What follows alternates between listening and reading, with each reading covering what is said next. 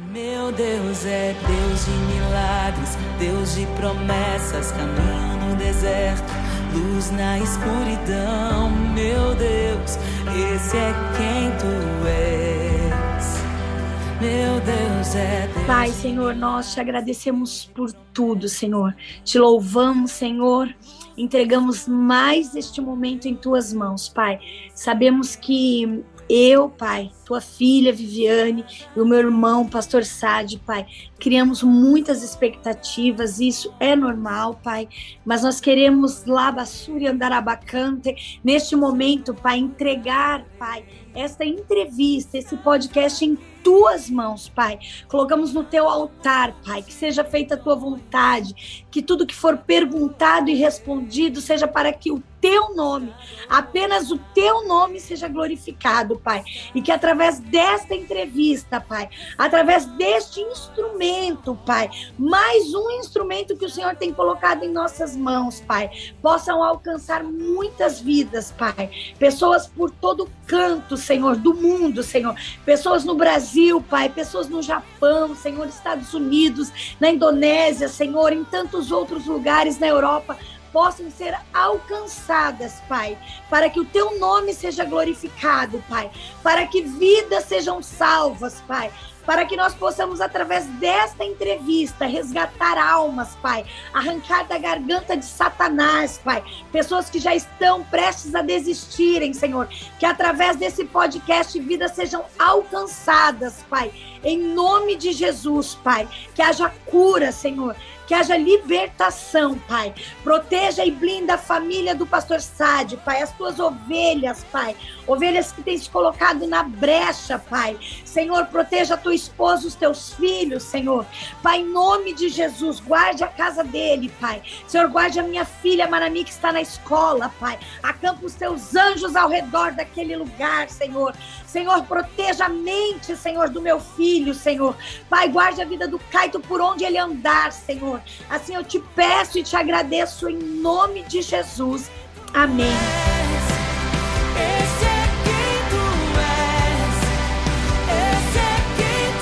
Nós vamos Glória iniciar um podcast diferente e vamos iniciar com oração. Maravilhoso. Amém. Eu quero iniciar exatamente Glória assim, pastora, desse jeito. Amém. Não vai ter corte nenhum. Coração. Glória a Deus. E a senhora citou a expectativa do que nós estávamos dessa entrevista. Muita é expectativa pela, pela transformação, forma que Deus trabalhou na sua vida, pelo jeito Amém. que Deus trabalhou na sua vida e o jeito que a senhora liberou Aleluia. isso, para que ele pudesse trabalhar. Estou sentindo Aleluia. graça de Deus para isso aqui, Aleluia. esse dia de gravação. Glória a Deus. E estou muito feliz, pastora. Né? Eu tenho mandado eu para muitas pessoas. eu, eu, eu costumo dizer assim, pastor Sade, Uhul! Obrigada, Jesus, porque Deus é muito bom, né, pastor? Maravilha. Deus é muito bom. E antes da entrevista eu pude é, tive a honra de ouvir um pouquinho do seu testemunho, estou mais impactada, Amém. grata a Deus por tudo que ele fez, né, pastor? Glória a Deus. Amém, pastora. Viviane Brunieri, essa bênção de Deus aqui, que tem impactado muitas, muitas centenas, centenas de pessoas através do seu testemunho, e nós temos a honra de estar falando hoje sobre um assunto uh, que no início da, do meu ministério, ou melhor, no início da, da minha vida cristã, eu, eu ouvia e via muitas campanhas cura e libertação. Existia cruzadas, né? Cruzadas de cura e libertação. Eu ia muitas e muitas mesmo. Tive, teve uma que eu fui do pastor Reina de Bonk, que o tema era cruzada de cura e libertação. Enfim, isso me parece que está um pouco hum, escasso, baixo, mas é uma coisa muito necessária. Talvez as pessoas por receio de represária do inimigo, enfim, mas eu encontrei mais uma pessoa que trabalha com cura e libertação, que é a pastora Viviane. Ela vai estar contando sobre a vida dela, uhum. sobre o testemunho dela, sobre o trabalho que ela vem fazendo. Então, Pastora, tempo nós temos. Eu vou largar o microfone para a senhora e a senhora se apresenta aí para os ouvintes do podcast Crescendo na Fé. Glória a Deus. É uma honra, é uma honra, é uma alegria. E eu posso dizer que chegou o dia, né, Pastor Sade? Depois de muitos né? anos, é, depois de muitos anos, eu me lembro o início da minha conversão, é, foram alguns anos, né?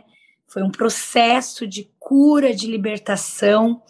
Para quem não me conhece, o meu nome é Viviane Brunieri Silveira Nishide, mais conhecida como ex-Ronaldinha, é, como missionária Vivi, Viviane Brunieri, mas eu glorifico a Deus porque depois do processo que durou ali quase cinco anos, pastor, eu me converti no dia 9 de abril de 2009, exatamente no dia do meu aniversário, estava completando 33 anos de idade, quando eu decido me firmar, decido renunciar tudo aquilo que me afastava da presença de Deus.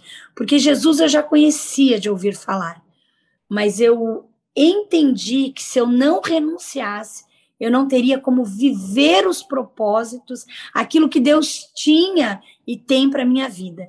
Então ali eu renuncio, me lanço, me jogo, mergulho 100% e começo a viver uma nova vida. Porém, o que eu não sabia é que o processo ia ser muito doloroso, muito doloroso. Começando pelas feridas, pelas marcas que eu tinha de infância e que quando eu não entendia, quando eu não tinha Jesus, quando eu frequentava um banda, é, às vezes a igreja católica, às vezes, às vezes o, o centro, né, as reuniões com os kardecistas, é, às vezes uma cartomante, eu não entendia que eu tinha feridas. Mas quando eu me lanço, quando eu entrego a minha vida a Jesus, as feridas começaram a doer as coisas do passado começaram a vir à tona e eu me perguntava, mas por quê? Se eu aceitei Jesus, se eu sou uma nova criatura, por que, que aquilo começou a doer? Aquela lembrança dos meus 10 anos de idade começaram a doer. Então, ali eu tive é, a honra, eu fui muito abençoada, pastor, em ser cuidada por pastores que verdadeiramente amam vidas. Então, é o meu pai na fé, meu pai Estor Davi Nashi, com a minha mãe Estora, né? É, pastora Luísa Nashi.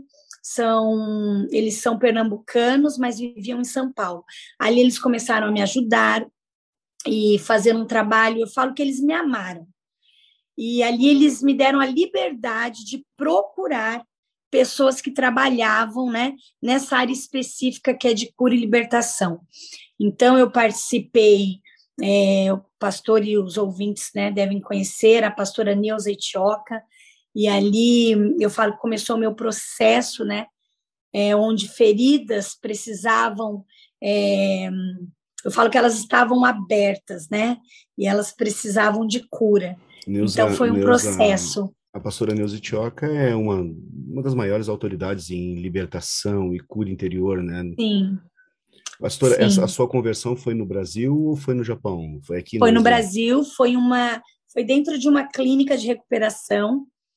Eu eu tive problema com as drogas dos 18 aos 33 anos de idade. Eu venho de um lar onde o meu pai ele usava, né, tirava cocaína assim na frente dos filhos, fumava maconha e eu tinha aversão às drogas. Então eu cresci até, até os 10 anos de idade, os meus pais eram casados, eles se separaram, eu tinha 10 anos. E num período da minha vida, dos 11 aos 12, eu morei com meu pai. Então foi quando eu, eu comecei a ter aversão às drogas, porque eu via que aquilo fazia mal, eu tinha medo que meu pai fosse preso, eu tinha. Naquela época nós não tínhamos, né? Eu tô falando aí de 86, 87, nós não tínhamos acesso, não, televisão, mais ou menos, sabe? Em casa, assim. É, mas eu, eu sabia que a droga fazia mal. O, a minha maior preocupação não era uma overdose, eu não tinha nem essa informação, mas era ver o meu pai sendo preso. Então, eu cresci com muito medo. Mas eu tive, fui abençoada na cidade de Peruíbe em começar o surf. Então, aos 10 anos eu comecei a surfar de bodyboard, o esporte, né? Alguns patrocinadores me levaram a campeonatos. Então, eu falo que foi um período muito importante, mesmo sem Jesus, o esporte ali acabou é, me poupando, né?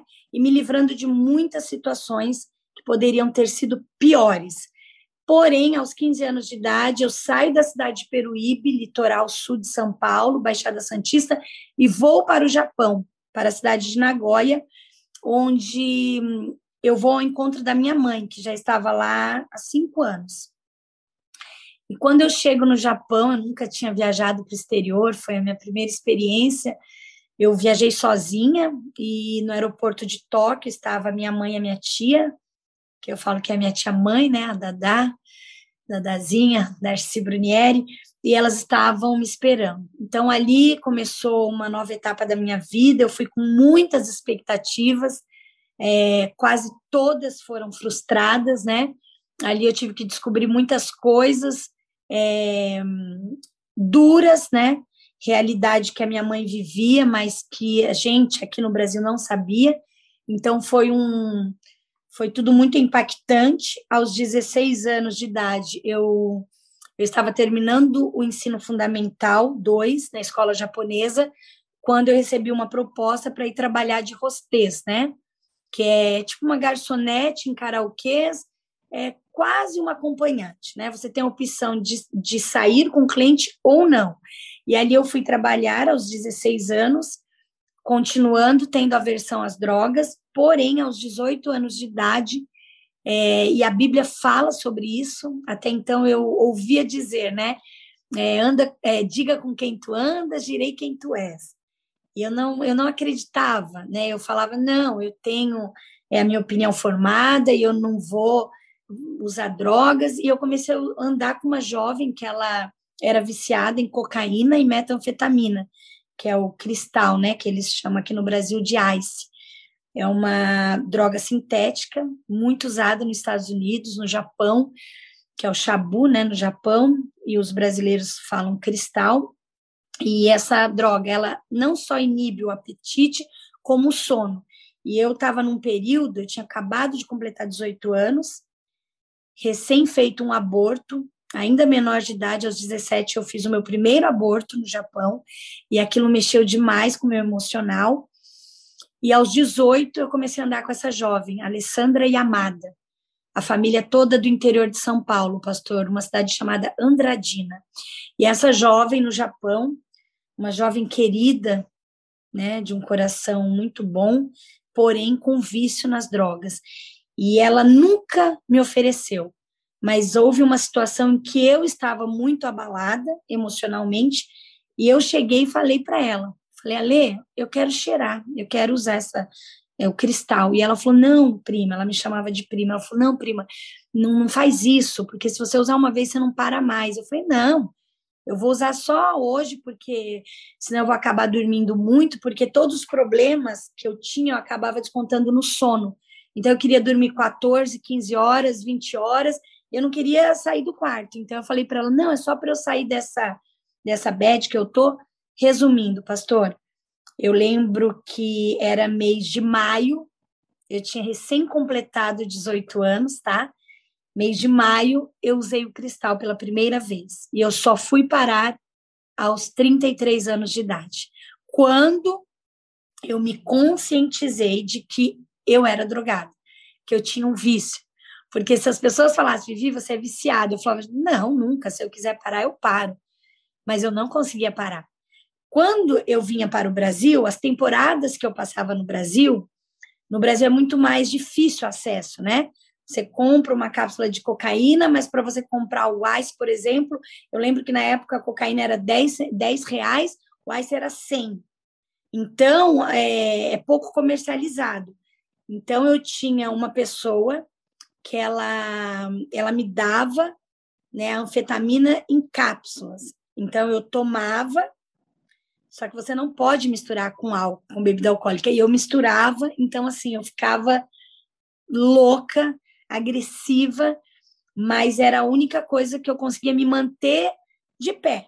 Porque se eu não usasse, eu queria ficar dormindo ou comendo, dormindo, enfim, eu era a minha válvula de escape.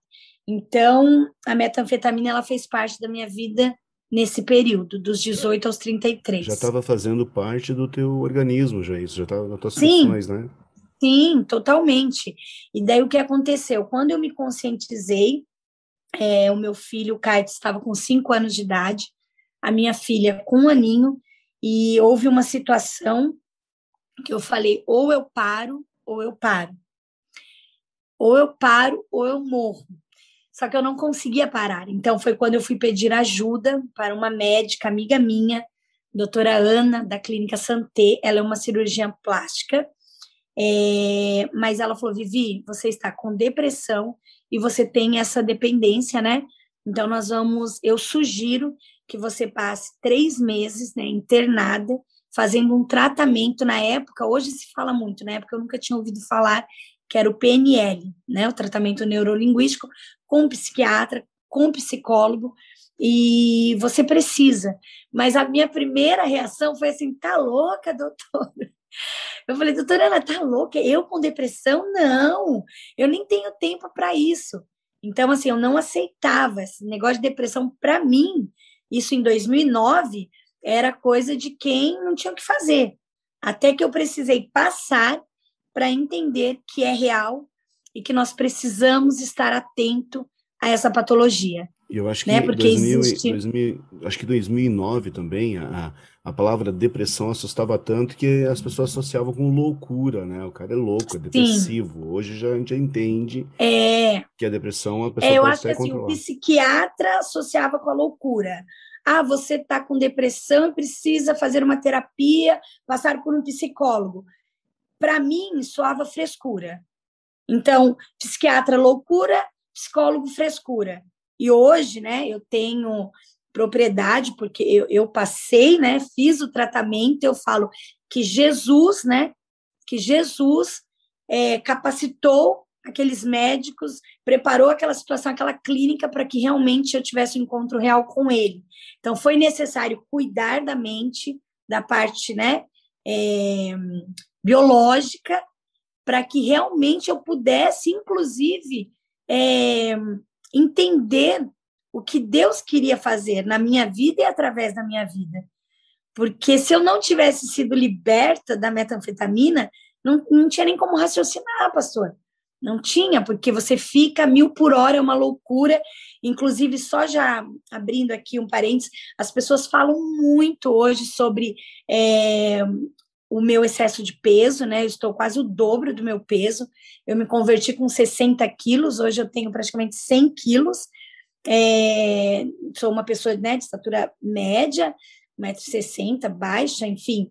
É, e as pessoas questionam muito. Só que o que eu sempre falo é que, para uma pessoa que usou metanfetamina dos 18 aos 33, quando eu parei, foi assim: eu, eu tive um encontro com o Senhor Jesus naquela clínica que eu vou contar para vocês, e, e eu decidi, foi tão impactante que eu falei: Senhor, me dá mais uma chance. Eu decidi servir a Deus e, e me colocar no centro da vontade dele, porque a conversão eu falo que é um processo diário, todos os dias nós estamos aprendendo, mas a decisão eu tomei no dia 9 de abril de 2009, ali o próprio médico, o endocrinologista da clínica, ele falou: Vivi, você vai ter que malhar, dieta, para que o seu organismo entenda o que está acontecendo, porque senão você vai engordar absurdamente. Ele falou: um pãozinho para você é como se fossem cinco pães. Então, você come um, o seu organismo entende que são cinco. Você come um brigadeiro como se fossem dez. Então, assim, o seu metabolismo ele foi acostumado a trabalhar muito rápido. De repente, vai parar. E automaticamente você vai engordar. Mesmo comendo a mesma quantidade que você comia antes. Então, isso foi um processo. No primeiro ano de conversão, engordei 10, 10 quilos. No segundo, mais 10. Eu só me dei conta que eu tinha engordado, eu já estava em 2012, mais ou menos, pastor. Quando, por quê? Deus é tão maravilhoso, sabendo que eu ia passar por esse processo, inclusive no meu corpo físico, eu, Deus mudou as minhas vestes. Então, eu que gostava de usar calça, macacão, coisas muito justas, eu comecei a querer né? Mesmo ainda não tendo engordado, eu comecei a querer usar vestido largo. e vestidos compridos. E tinha uma senhora que trabalhava comigo, a dona Vera, é uma mãe do coração, ela cuidava dos meus filhos, e ela é alta, ela tinha uns vestidão, assim, sabe? E eu falava, dona Vera, me dá esse vestido. Ela, mas é velho, Vivi, ah, mas eu quero. E eu me sentia uma princesa dentro daquele vestidão. E as pessoas falavam, nossa, Vivi tá brega, Vivi tá estranha. Só que eu me sentia, é como se eu tivesse protegida, pastor. E foi assim por um período. E tem uma história muito engraçada que nesse domingo eu me recordei que a pastora, a irmã do apóstolo Rina, da Bola de Neve, ela me encontrou três anos após a minha conversão. Eu fui num programa de televisão é, da Bispa Sônia, fui entrevistada pela filha dela, e a pastora estava lá, pastora Priscila, né, irmã do apóstolo Rina. E ela falou, depois da entrevista, ela, Vivi, bom, meu, eu lembro de você, cara, você é do surf, bodyboard, pá. Cara, que você tá vestida assim? Você foi para Assembleia? você é bleia? E eu não sabia nem o que era bleia. Eu falei, não entendi, pastor. Ela, não, pô, você tem o estilo da bola de neve, não entendi porque você usa essas vestes. Eu falei, pastora, não, não é imposição de ninguém, de nenhuma liderança eu me converti na Batista Renovada, né? É, enfim, não, é porque eu me sinto bem assim. E ela, ah, então tá bom, tá bom, te espero lá no bola. Pá. Resumindo, ali eu já comecei no processo, né? Do meu corpo, dessa modificação, que hoje eu recebo muitos ataques. Eu falo que eles esqueceram que eu, do que eu fiz no passado, das piores coisas né, que, eu, que eu fiz quando eu não tinha Jesus, mas eles só veem o, o quanto a Vivi engordou. Isso é, pastor, algo assim que eu falo, Senhor, as pessoas precisam entender, elas precisam saber que a cura ela é de dentro para fora. Independente se você engordou, emagreceu, né? As pessoas elas têm atacado, inclusive mulheres cristãs. Ai, Vivi, mas você precisa emagrecer. Eu falo, irmã, eu preciso estar no centro da vontade de Deus. Sim, Mas se a minha saúde está boa, eu faço exames todo, de seis em seis meses. E os meus exames, eles estão lindos. Então, assim, eu preciso estar no centro da vontade de Deus. Óbvio que o nosso corpo é o templo do Espírito Santo. Por isso que eu me sujeito a exames e eu estou com a saúde boa. Quando não estiver, eu vou cuidar, estando magra ou não mas foi todo esse processo. Eu, eu, pastor, eu, eu não sei como a pessoa que está me ouvindo vai interpretar, eu vou, eu vou, ser o mais puro possível no que eu vou falar aqui, mas é, puro no sentido de, de, de entender o que aconteceu, né?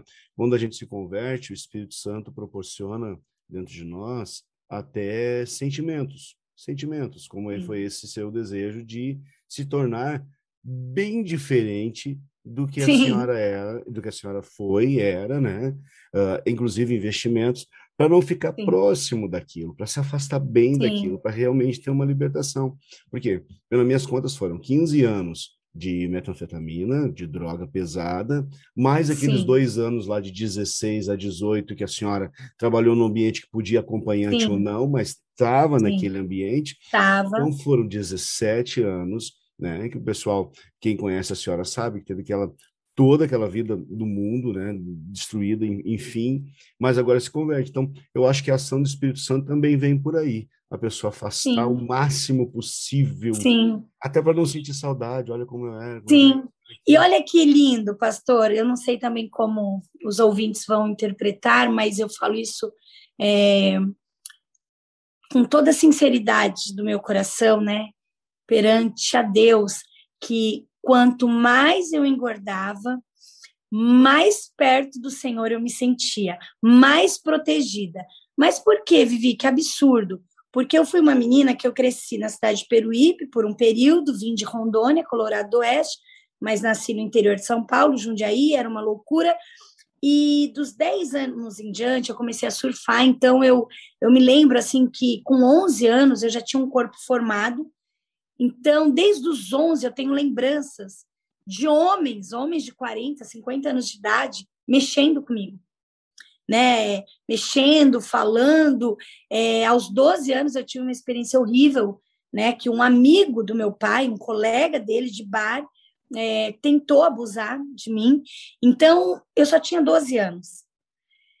E tudo porque era um corpo que chamava atenção, era uma menina tal. Enfim, e quando eu me converto, depois teve toda essa história, né? Quando eu me converto e eu começo a engordar, é, talvez muitos possam até criticar o que eu vou falar, escandalizar, mas no Brasil é um país que, que na maioria dos casos, eles preferem as mulheres mais magras, ok? Então, quando eu andava na rua, com meu vestidão e mais gordinha, eu não sentia olhares, homens mexendo.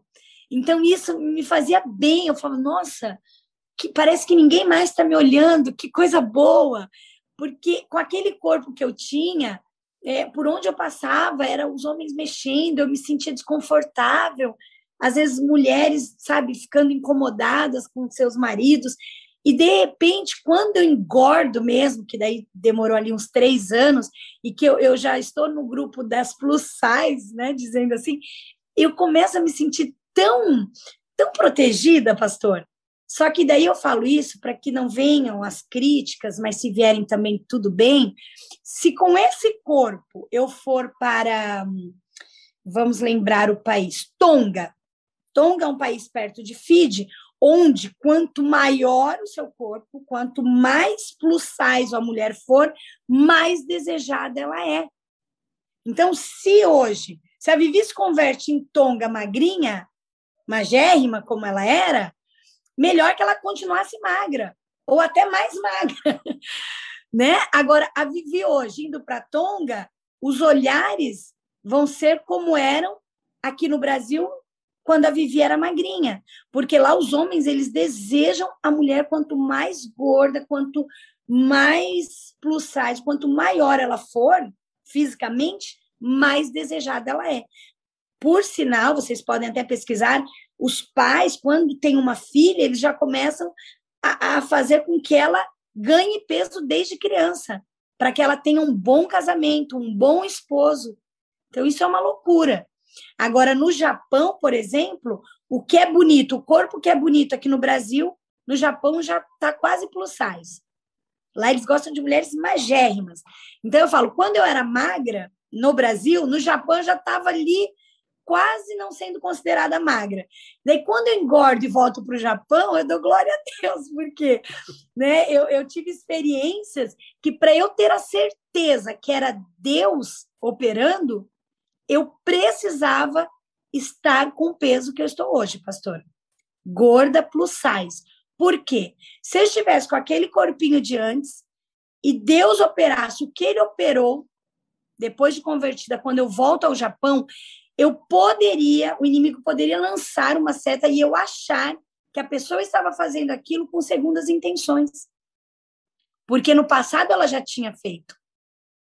Então, quando eu engordo e eu vejo Deus agindo, usando a vida da pessoa para me abençoar, eu sei que ali não tem intenção nenhuma sexual. Só que, é como eu falei para a senhora, na maneira mais pura que a gente está interpretando essa sua maneira Sim. de pensar, que eu aplaudo de pé, né? Eu acho que é por aí. Quanto mais longe eu ficar daquilo que eu era, mesmo que isso uh, uh, tem um preço da minha aparência, melhor ainda, porque uh, o que a senhora tanto cultuava antes, que precisava cultuar, que era o seu corpo, né? Enfim, Sim. hoje ficou claro, precisa cuidar da saúde, exemplo. Da mas saúde. O papo já é outro, já não é mais o meu. Já é papo. é outro. Aqui a gente acaba falando muito, inclusive, sobre gordofobia e outros temas, é, mas até para fechar esse assunto, é, esses dias eu estava levando a minha filha na academia. E ela fez um comentário até para que as pastoras, missionárias, mulheres que frequentam a academia, que têm um corpo escultural, entendam que, que é bênção. Nós não estamos aqui criticando, porque com cada um Deus trabalha de uma maneira. Só que eu cresci, como o pastor falou, muito jovem, aos 15 para 16 anos, eu comecei a trabalhar usando o meu corpo. Né? Eu era um objeto sexual, sim né? Estava ali naquela casa noturna e eu precisava ser magrinha, porque no Japão tem aquele padrão de beleza, e, e eu era desejada, e, e, as pessoas, né, os homens pagavam para que eu sentasse na mesa com eles, para que eu servisse eles. E esses dias, levando a minha filha na academia, Minha filha está com 14 anos, é, não é apegada nessas coisas da beleza, enfim, ela é bem distante, distante de tudo isso, é, não gosta de televisão, não gosta de foto, não gosta, mas ela entendeu que ela precisava fazer alguma atividade física e começou a ir. E daí, num certo comentário dela, eu lembrei, eu falei, puxa Deus, muito obrigada. Porque ela falou assim, mãe, por que a senhora não começa a fazer academia comigo? Nossa, a senhora vai ficar magrinha, a senhora vai ter aquele corpo que a senhora tinha. Nossa, vai ficar tão linda que não vamos saber quem é a mãe quem é a filha. E daí, na hora, eu já repreendi em espírito, eu falei, não, Má, fique em paz.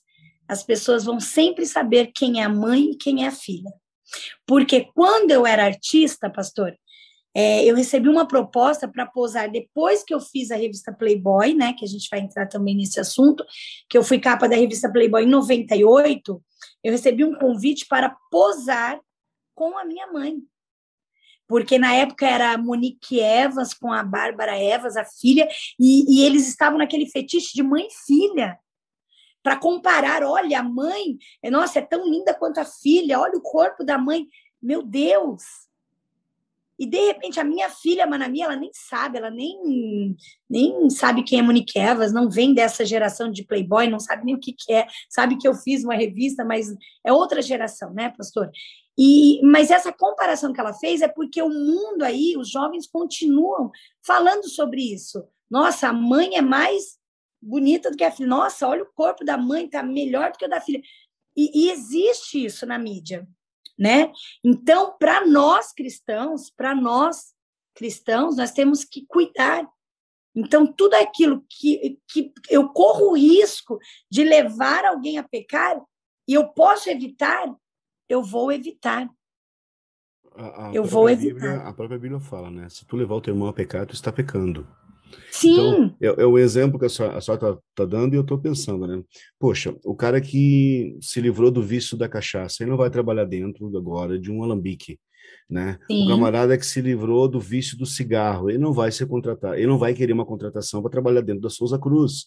Sim. Então, quando ele estiver afastado de tudo isso que lembre ou que possa Tá Sim. top, tá? É, é, isso, acho que esse é o caminho mesmo, Pastora, nesse 15 anos, pós-conversão, a senhora teve que pedir, pediu ajuda, né, da libertação do, da metafetamina, enfim. O que a senhora deixou esses 15 anos de fama, esses 15 anos de mundo, esse 15, esses 15 anos que não foi só prostituição, foram filmes pornográficos, foram relacionamento com famosos, foram artistas, né? Esses dias estava dando aqui o, o, o Silvio Santos, ele relembrou uma, uma, entrevista a senhora com o Silvio. Foi. Enfim, o que, que foi? Foi difícil a senhora jogar de lado e pensar na senhora no seu futuro?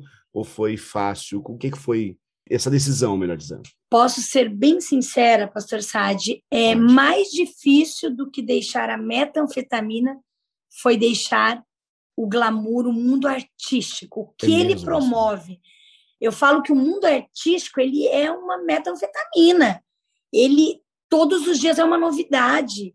O mundo artístico é muito louco e, ao mesmo tempo, é, é uma dinâmica que eu gosto, porque você não tem rotina, cada dia é um evento, cada dia é uma situação. Você vai de helicóptero daqui para lá, daí você está num aeroporto, daqui a pouco você está na Europa, daqui a pouco você está nos palcos, daqui a pouco você está lá no Projac, sabe? É, é, é muito doido, eu falo, que você está, você renunciar o meio artístico, eu falo isso por mim, pastor, foi o mais difícil. Por quê? Através do meio artístico, eu estava nos lugares, né, em lugares bons, restaurantes, festas, é, eventos, e você renunciar àquela vida e vou ter agora uma vida que eu vou me dedicar a estudar a palavra de Deus, que eu vou me dedicar ao meu ministério, porque desde a minha conversão, o Senhor, ele eu falo que ele escancarou, né? Ele abriu as comportas dos céus e ele falou: "Filha, tá aqui, ó, pá". Então, assim, já começou a aparecer meninas jovens que estavam na prostituição, moradores de rua, dependentes químicos, e o Senhor falou: "Começa a cuidar". E eu falei: "Deus, mas eu não me sinto assim capacitada, né? eu, eu não te conheço ainda é, é o suficiente. é, eu não conheço, não li a Bíblia ainda para eu cuidar dessas vidas. E o Senhor falou assim claramente comigo: Você me conhece, filha, porque eu estou contigo, eu sou contigo. Eu estou contigo. Então, por mais que eu não conhecesse ainda, né, a Bíblia, as histórias da Bíblia, né, o Evangelho, o Senhor, a presença do Espírito Santo, ele estava comigo, pastor. Ele continua comigo. Então eu falo, por mais que a gente queira estudar, depois eu fui fazer teologia, fui, sabe, me aprofundar. Eu falo que se a presença de Deus, o Espírito Santo não estiver conosco, você pode ter lido e ser um teólogo, ter lido a Bíblia mil vezes, mas o que o que nos difere, né, é realmente a presença do Espírito Santo. Aleluia. Então, o que faz a diferença, o que o que tem me ajudado todos os dias para que eu não me afaste, para que eu não volte, para que eu não tenha nem o desejo e ainda que em algum momento o desejo venha, eu consiga dizer não para não voltar. Então eu falo que é, é a presença do Espírito Santo que nos que nos move, que nos conduz todos os dias para que a gente realmente possa é, estar no centro da vontade dele. Eu vou falar um pouquinho sobre essa questão do meio artístico, pastor, até para que não as pessoas que me acompanham não achem que seja contraditório, né, o que eu estou falando. Ah, Vivi, você não está no meio artístico, mas recentemente eu te vi em um programa de televisão. Vamos explicar. Eu me converti em 2009. É, no início da minha conversão, né, que foi nessa clínica de recuperação, ali eu tive um encontro com o Senhor, né? Eu tive uma revelação e eu vou contar rapidamente essa revelação foi que eu contraía, né, com os programas que eu vinha fazendo depois dos filmes pornográficos, eu contraía o vírus do HIV e nessa revelação eu estava pele e osso na fase terminal, né, dessa doença. E o meu filho, o Kaito, ele colocava as mãozinhas em mim, falava: "Mãe, por que, que a senhora tá tão magrinha?" Eu estava internado, estava na clínica quando eu tive esse sonho, essa revelação. E ali eu tentava falar para o Kaito. Só que o pastor sabe aquela fita de silver tape que é usado nas pranchas de surf? Eu estava com é como se o inimigo tivesse colocado aquela fita de silver tape na minha boca e eu não conseguia falar para o Caio. Filha, porque a mãe é prostituta, né? a mãe quer te contar, porque a mãe está já né, na fase terminal dessa doença, que eu contraí esse vírus através dos programas né, da prostituição, e eu quero te pedir perdão, porque a mãe vai morrer e provavelmente um dia alguém vai vir te contar quem foi a sua mãe. Eu tenho vergonha de quem eu fui. Então eu quero te pedir perdão. E eu não conseguia falar. E ali, quando eu acordei, pastor, eu estava também amarrada. Quando eu acordei, eu me lembro assim que eu estava de fato, né, na, no meu quarto nessa clínica lá em São Paulo, no bairro de Moema, e eu me joguei no chão de joelho. E eu comecei a clamar. Clamar e falar: "Deus, eu não sei se eu contraí esse vírus, aqui na clínica, né? Eu estava, eles estavam fazendo vários exames, eu não sabia se eu tinha contraído, mas eu falei, Senhor, ainda que eu tenha contraído esse vírus, me dê só mais uma chance, uma chance de poder deixar não uma herança para os meus filhos, mas um legado, poder falar de Jesus para eles, poder falar que Jesus tem o poder de curar, porque naquele momento eu tinha certeza que eu já estava sendo curada sabe? Que eu ia deixar as coisas, realmente o pecado, né? As coisas velhas, né? Segunda Coríntios 5:17 fala que aquele que está em Cristo nova criatura é. As coisas velhas passaram, eis que tudo se faz novo. Então, naquele momento, o Espírito Santo, eu fui tomada de uma maneira que eu falei, eu sou uma nova criatura. Eu sou uma nova criatura. E daí teve todo um processo do meu batismo. É, algumas pessoas perguntam: ah, por que você fala paz de Deus? Porque eu fui batizada na congregação cristã, então tem né, o hábito de falar a paz de Deus. Mas depois que eu entendi, né, novamente ali, que eu tive realmente uma libertação, é, eu tive. Foi uma história bem louca, assim, mas foi um processo, né, pastor? E, e nesse processo, que foi em 2009, o Senhor fala para mim, vai voltar para Peruíbe. Eu estava em São Paulo, onde tudo acontece, as emissoras, os eventos, né, a badalação. E eu, através de uma palavra profética dentro da igreja, né, do pastor Davi, da pastora Luísa Batista, renovada, na cidade de São Paulo, eu recebi uma profecia de que era para eu voltar. E eu falei, Deus, qualquer lugar, menos Peruíbe. Porque Peruíbe é a cidade que eu tinha sido Miss Peruíbe, que eu tinha estado com o Ronaldo Fenômeno, tinha estado de Ferrari na cidade. Eu era, tipo, a artista, a menina que saiu de Peruíbe deu certo. A única capa de revista, capa de Playboy, capa de não sei o quê. Eu falei, para lá não, Jesus porque eu sabia que o processo ia começar. E eu sabia que esse processo ia ser doloroso, principalmente no financeiro. Porque se a minha renda vinha da prostituição, a partir do momento que eu renuncio, de onde viria a minha provisão? O Senhor mandaria a minha provisão, mas seria totalmente diferente daquilo que eu estava acostumada. Porque é necessário, pastor. Eu até conversava com o pastor Sade antes da entrevista, quando um artista, alguém da mídia se converte e ela vai para uma igreja famosa, uma igreja grande, e ali essa igreja dá oportunidade de imediato para que ela lance um livro, para que ela comece a pregar, para que ela comece a testemunhar, isso é um perigo. Então, comigo, graças a Deus, não foi assim.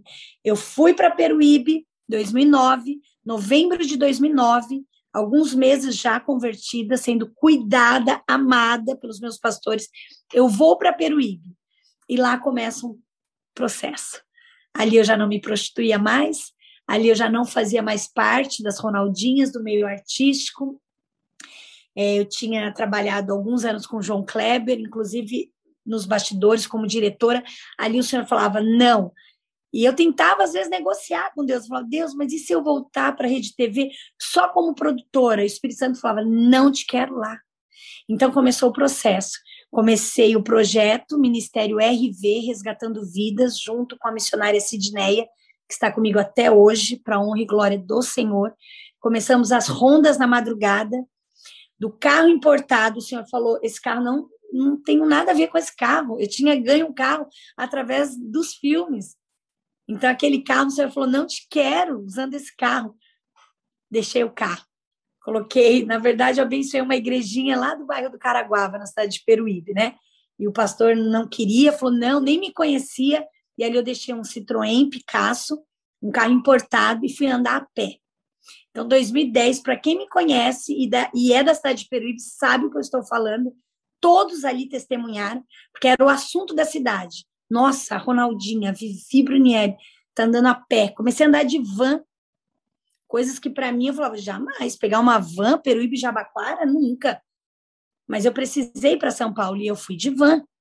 Né? E dentro da van eu tive experiências tremendas. Tremendas. Então ali começou. Até que depois de um tempo, o Senhor me abençoou com um Uno, um Uninho branco, aquele Uno antigo. E ali eu comecei a fazer a obra missionária. Eu tinha pavor de carro nacional. Eu falava, não, carro nacional não. Porque toda criança que é muito humilhada na infância, ela cresce com o desejo de ter, não de ser. Porque ela entende, eu posso ser mulher de um traficante, mas se eu chegar de Ferrari, muitos dos parentes que me humilharam quando eu era criança, porque os meus pais não tinham nada, porque o meu pai era drogado, porque a minha mãe foi embora para o Japão. Então, muitos daqueles que me humilharam vão me receber com um sorriso. Não importa o que ela esteja fazendo. Se chegar de carro importado e se estiver hospedado em um bom flat nos jardins, ela é bem recebida. Então eu cresci com isso. Eu preciso ter, eu preciso ter para eu ser amada. E daí, quando eu me converto, eu começo a entender que eu não preciso ter nada materialmente falando. É a, propo a proposta. A proposta do mundo hoje, né? Não, é. A proposta do evangelho é ser. A proposta do é mundo é ser, é ter. É ter. É ter para você ser bem recebida. Bem recebida. Até pastor. em um restaurante em São Paulo, se o pastor chegar com um uno velhinho, até o manobrista ele pensa para te receber. Né? Eu já tive experiências assim, de um, é, um restaurante muito famoso no Jardim, chama Rodeio. Eu já estive lá de carro importado e você é muito bem recebida. E depois da minha conversão, dois anos, eu voltei lá com meu uninho e, assim, a expressão das pessoas é outra. Já muda. Então, é diferente. Mas eu foi necessário passar por esse processo e dizendo, né, o porquê, ah, mas ela está falando do meio artístico, mas recentemente eu a vi no programa. Foi um processo de quase dois anos, eu não tinha televisão, e não foi imposição de pastor, de ninguém, da minha liderança, pelo contrário, foi algo que o Espírito Santo falou: não te quero. Vendo, assistindo programa de televisão, domingo legal, então nem pensar, porque é onde tudo acontecia, as Ronaldinhas viviam ali na banheira do Gugu, Faustão, as Ronaldinhas sempre estavam, então não. Daí eu fiquei quase dois anos sem televisão, sem acesso à internet, tanto que as pessoas tinham Orkut, né? Eu não tinha Orkut, né? Eu tinha deletado meu Orkut, depois veio o Facebook, até que o Senhor dá uma ordem. Vou te levar de volta para fazer a diferença. Vou te levar naquele lugar, naquele programa, para falar do meu amor, para que as pessoas vejam o que eu fiz na tua vida. Você será um testemunho vivo.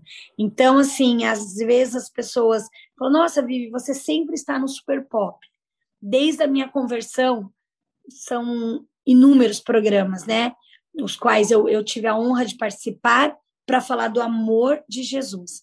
Só que muito mais do que as pessoas veem na televisão é o que acontece nos bastidores, pastor. Deus ele tem para honra e glória dele, tem nos usado, tem usado a minha vida, a vida do pastor Rony, da missionária Sidney, que sempre está comigo, para fazer um rebuliço, para falar, orar, expulsar demônio atrás das câmeras, nos bastidores.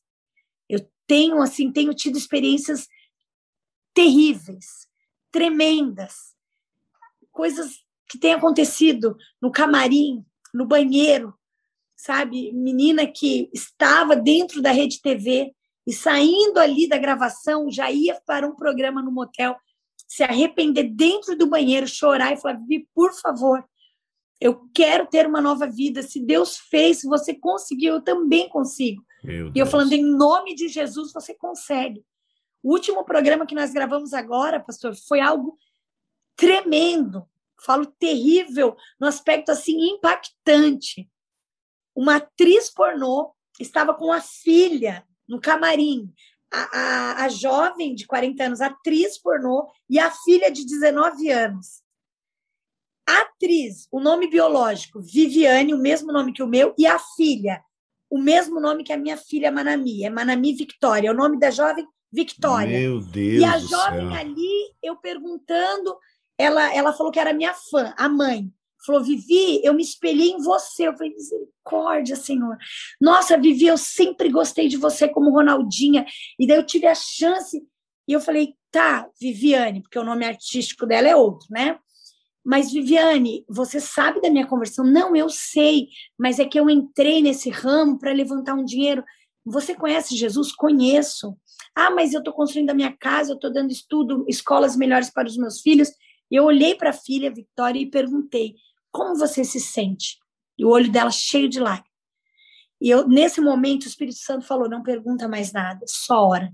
Falei para elas: levanta. Elas estavam no sofá, ali no camarim da Rede TV. Levanta, vamos orar eu comecei a orar, orar, pastor, orar, orar pela filha, orar para que aquela jovem, sabe, a outra filha que ela tem mais velha já estava falando em se suicidar, porque tinha vergonha que a mãe se apresentasse nos programas de televisão falando, né, da vida que ela leva e por sinal é casada e o marido apoia. E ali nós começamos a orar. O que eu quero dizer, pastor, essa jovem atriz, ex-atriz pornô, já profetiza em nome de Jesus, ela falou: Vivi, eu te sigo no Instagram, me siga de volta. E eu, Viviane, pensei comigo, mas eu não posso segui-la de volta. Talvez ela até vai ouvir essa entrevista, é, Crescendo na Fé, e eu peço perdão, porque na hora a minha carne disse, mas eu não posso seguir de volta uma atriz pornô. E o Espírito Santo falou: por que não? Você vai seguir de volta para ela se sentir amada porque ela vai se sentir amada e você vai continuar orando e, e falando com ela, pastor. Eu saí ali da gravação, né? Teve todo aquele mover do Espírito Santo, saí e eu confesso que esqueci. Faz dois dias, tá? Hoje é dia 24 de agosto. No dia 22 de agosto, ela comentou alguma coisa nos meus stories e eu falei, quem é? Quando eu fui ver, era ela. Sabe como tá o Instagram dela, pastor? ex-atriz pornô. Eu glorifico a Deus. E daí eu fui ver as fotos, continuam ainda as fotos é, das cenas, coisas assim, né? Eróticas, porém, já é um começo e um processo. Esse. Então, eu creio no poder da oração. Eu creio, desde então, o Espírito Santo falou: você vai seguir todo mundo seguir de volta todo mundo. E é tão interessante que eu, eu saí dessa gravação e eu tem pessoas que falam, me segue de volta. Eu falo, não, já estou seguindo. A pessoa fica até impressionada. Não importa quem é, o Espírito Santo falou, da mesma forma que quando você é convidada para ministrar, Deus nunca permitiu, pastor, que eu ficasse olhando o tamanho da igreja, como é a igreja. Desde que eu comecei a receber, receber convites para ministrar, algo muito profundo que Deus falou.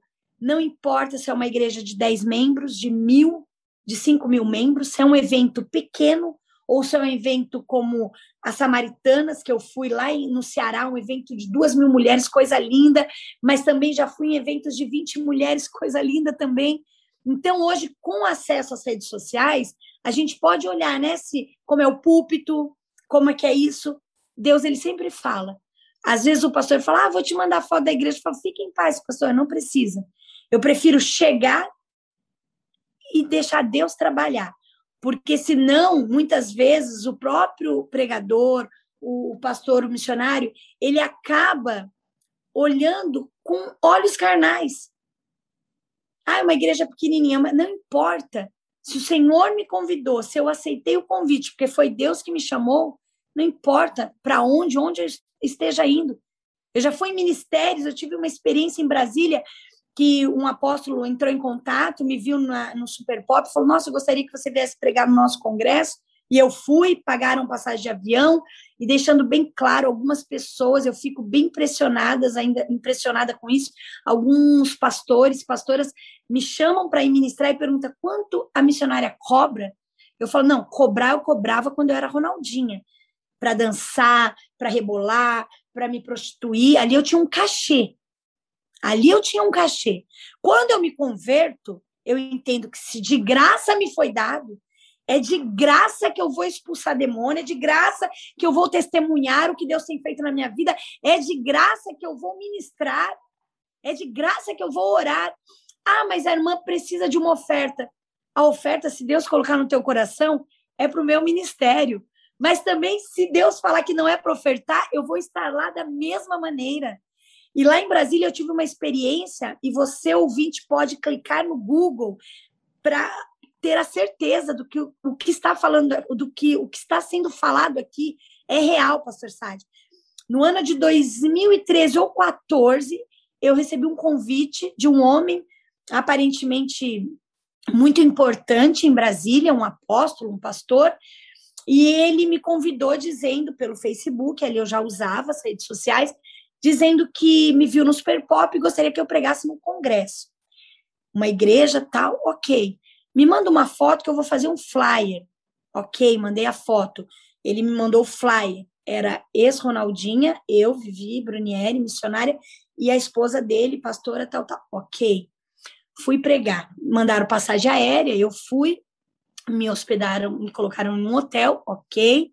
Né? Eu falo sempre quando eu vou ministrar fora, tem alguma irmãzinha viúva na igreja? Se tiver uma suíte no quarto dessa irmã, eu prefiro, né? Mas se quiser abençoar, hospedando, né, que seja feita a vontade do Senhor, mas eu fico em qualquer lugar, né? Onde Deus mandar, eu fico. E ali eles me colocaram em um hotel, tal, perguntaram se eu queria passar por um cabeleireiro, maquiador, eu falei que não, né? Nada contra, mas que não.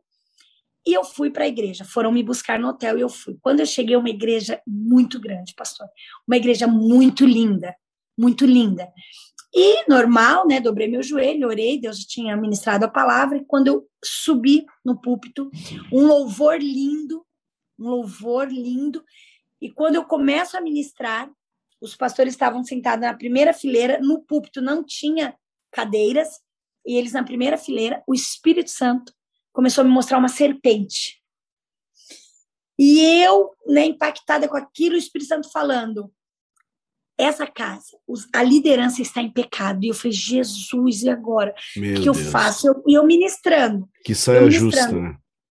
E ministrando. E daí tinha um jarro bem lindo, assim, com óleo de mirra. E o Espírito Santo falou: derrama esse óleo no altar. E eu falei, pastores, né, apóstolo, é, Deus está mandando, dando a direção de eu fazer algo aqui que eu nunca fiz, mas em obediência eu vou fazer. E eu derramei aquele óleo, né, no altar e comecei a repreender todo espírito de prostituição, tudo aquilo que estava no altar. Só que até então eu, Viviane, estava achando que era alguém do louvor. Eu falei, meu Deus, o louvor, né? Eu falei, se for alguém, né, que está subindo no altar, porque o problema não é você estar em pecado no banco ouvindo a palavra, porque ali é o, é o lugar certo. Ah, irmã, eu ainda estou na prostituição, mas eu estou ouvindo a palavra, estou indo no, nos cultos, eu me lembrei, eu quero ser liberto. Agora, quando você sobe no altar, a sua vida tem que estar no centro da vontade de Deus. Aí já muda tudo, né? Muda, muda tudo. tudo. A própria palavra diz, né? Quanto mais lhe for dado, mais lhe será cobrado. Então, você tem que realmente estar no centro da vontade de Deus.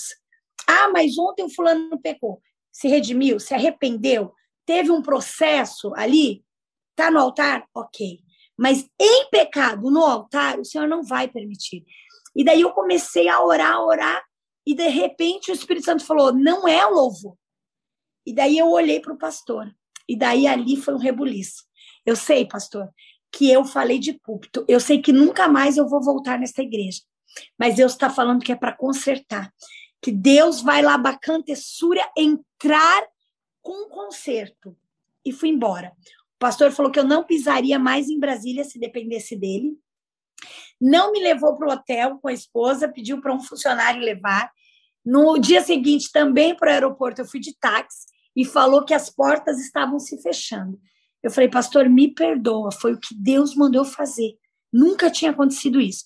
2015, Deus me leva para o Japão. Deus começa a mudar a minha história nesse processo que eu estava em Peruíbe, desde 2009 até 2014, né, nesse processo de orar de manhã para ver o que nós íamos comer à tarde. Glória a Deus, nunca nos faltou, né? O Senhor nunca permitiu que meus filhos passassem fome, porque a palavra nos garante que fome nós não vamos passar faltou o Danone, faltou a mistura, até porque Deus não prometeu isso, mas ali nós aprendemos a viver pela fé. Eu me lembro que um dia minha filha falou: mãe, acabou o shampoo, porque o condicionador a gente já não tinha há um bom tempo. Hoje, nossa, eu amo passar condicionador, pastor. Fiquei uns, alguns anos depois da minha conversão sem condicionador e com o cabelo sempre comprido. Então, a minha filha, eu falava, filha, dobra o joelho e vai orar para Deus mandar condição para a gente comprar o shampoo. Então, nós vivemos situações onde os meus filhos puderam ver o agir de Deus. E daí, no, no ano de 2015, estou no Japão, Deus começa a mudar a nossa história na área financeira, Deus começa a restituir, né? Eu começo a receber é, valores que estavam no Japão que eu imaginei que eu nunca fosse receber. E Deus começa a movimentar ali as águas. E passado mais um ano, no ano de 2016, pastor Sade, eu recebo uma mensagem de uma irmã que na época que eu estive nessa igreja em Brasília, ela congregava lá e depois disso foi uma confirmação para que ela saísse. E ela entrou em contato falando: "Missionária Vivi, você viu o que aconteceu com o pastor é Peterson?" Eu falei: "Não, irmã, não vi. Está preso." Se você colocar no Google, Pastor Sati, eu falo isso que os irmãos não venham se escandalizar, mas para que o nome do Senhor venha a ser glorificado. Preso em Brasília, furando banheiro público e olhando mulheres. Eu Pastor, vi, eu vi. Ele foi pego Pastor no flagra. Sade, Pastor Sade, eu estava naquela igreja, fui muito bem recebida por eles, uma igreja linda que eu gostaria de voltar, sim. Quando o Espírito Santo me toma naquele altar e fala: tá tudo errado. Tá tudo tá errado. que a senhora foi nessa igreja. Tá tudo errado. E então, quando esse pastor, ele fala para mim, quando eu desci do altar, ele falou: aqui a senhora não pisa mais as portas vão se fechar. Em Brasília, se depender de mim, você não volta mais. O meu ministério, porque não é só em Brasília, ele tinha também em São Paulo, na Europa, o meu ministério vai entrar em contato com outros pastores porque a senhora não prega mais. Eu falei, pastor, fique em paz, eu só fiz o que Deus mandou. Então, o que eu quero dizer com isso? A própria palavra de Deus nos garante que nada ficará oculto. Então, que nós, isso eu falo para mim, pastor, para nós, para nós, líderes, missionários, evangelistas, pastores, ministério de louvor, tropeçou, caiu, está em pecado, se afaste, vai para o banco, vai ser cuidado, tratado. Não continue impondo as mãos e orando e querendo repreender o demônio em nome de Jesus. Não, porque eu vivi essa experiência, né, do quanto Deus ele não vai aceitar que a gente brinque, né? Que muitos têm, nós sabemos disso, muitos têm brincado muitos têm feito de forma que não agrada o Senhor, mas nada ficará oculto, pastor. Então, que nós tenhamos esse cuidado. Pastor, então, esse processo de 15 anos que teve todo esse meio artístico, né? Foi namorado do Ronaldo Fenômeno. A Playboy foi antes da, da, das Brasileirinhas ou foi depois? Foi antes da Sex World, da Sex produtora. World. A Playboy, a Playboy foi antes é, primeiro foi o namoro com o Ronaldo, em 96. Depois veio a Playboy, capa janeiro de 98, que era a intenção deles era divulgar na Copa do Mundo, né? Foi uhum. ano de uhum. Copa. Depois, 2002, é, vieram outras capas, que foi no Japão, Europa, também Playboy. Em 2008 foi quando eu assino é, aceito e assino um contrato com a Sex World, que seria os 20 anos da produtora, e eles estavam é, buscando alguém que tivesse no meio artístico, né? Tentaram com outras ex-namoradas e parece que não chegaram em um acordo. Eu buscando estava um perfil, no Japão. Né? É, eu estava no Japão. É, a Manami recém-nascida, ela tinha oito meses quando eu assinei o contrato. Então, além de ser algo muito difícil, que eu falo que mulher nenhuma nasceu para se expor da forma que uma cena né, de um filme adulto expõe uma mulher. Eu falo que nós não nascemos para isso, né? Nós, quando eu digo mulheres e homens também que acabam se sujeitando, né? É algo muito triste. Agora, você imagina, pastor, eu com uma bebê recém-nascida, é, uma que eu tinha acabado de velar, de enterrar, de cremar, porque eram gêmeas, uma faleceu, a Manami resistiu, a Mayumi faleceu. Então, eu estou com uma certidão de óbito da Mayumi e uma bebê de oito meses no colo, quando eu me vejo numa situação financeira difícil no Japão e eu aceito fazer o filme. Naquele momento, eu tive o apoio das pessoas que eram mais importantes para mim, que era minha mãe e uma amiga, né, muito amiga que eu tinha na época, e elas me apoiaram. É, inclusive, é, um dos sonhos, né, que eu tinha é, fazendo esse filme era realizar um sonho material da minha mãe, que era construir uma pousada para ela lá em Peruíbe. Esse sonho foi realizado, mas o que eu quero dizer é que, conjunto com esse sonho, vieram as destruições na nossa família, porque a forma, né? Esse dinheiro veio de uma forma que não agrada o Senhor, então não tinha como Deus abençoar. Então ali nós vivemos a alegria de ter a pousada, e depois que eu me converti, a pousada ficou pronta em 2010, eu já estava convertida, e em 2012 para 13, a minha mãe parou de falar comigo. Então eu pergunto, né, para você que está ouvindo, nada, nada que Satanás dá é de graça.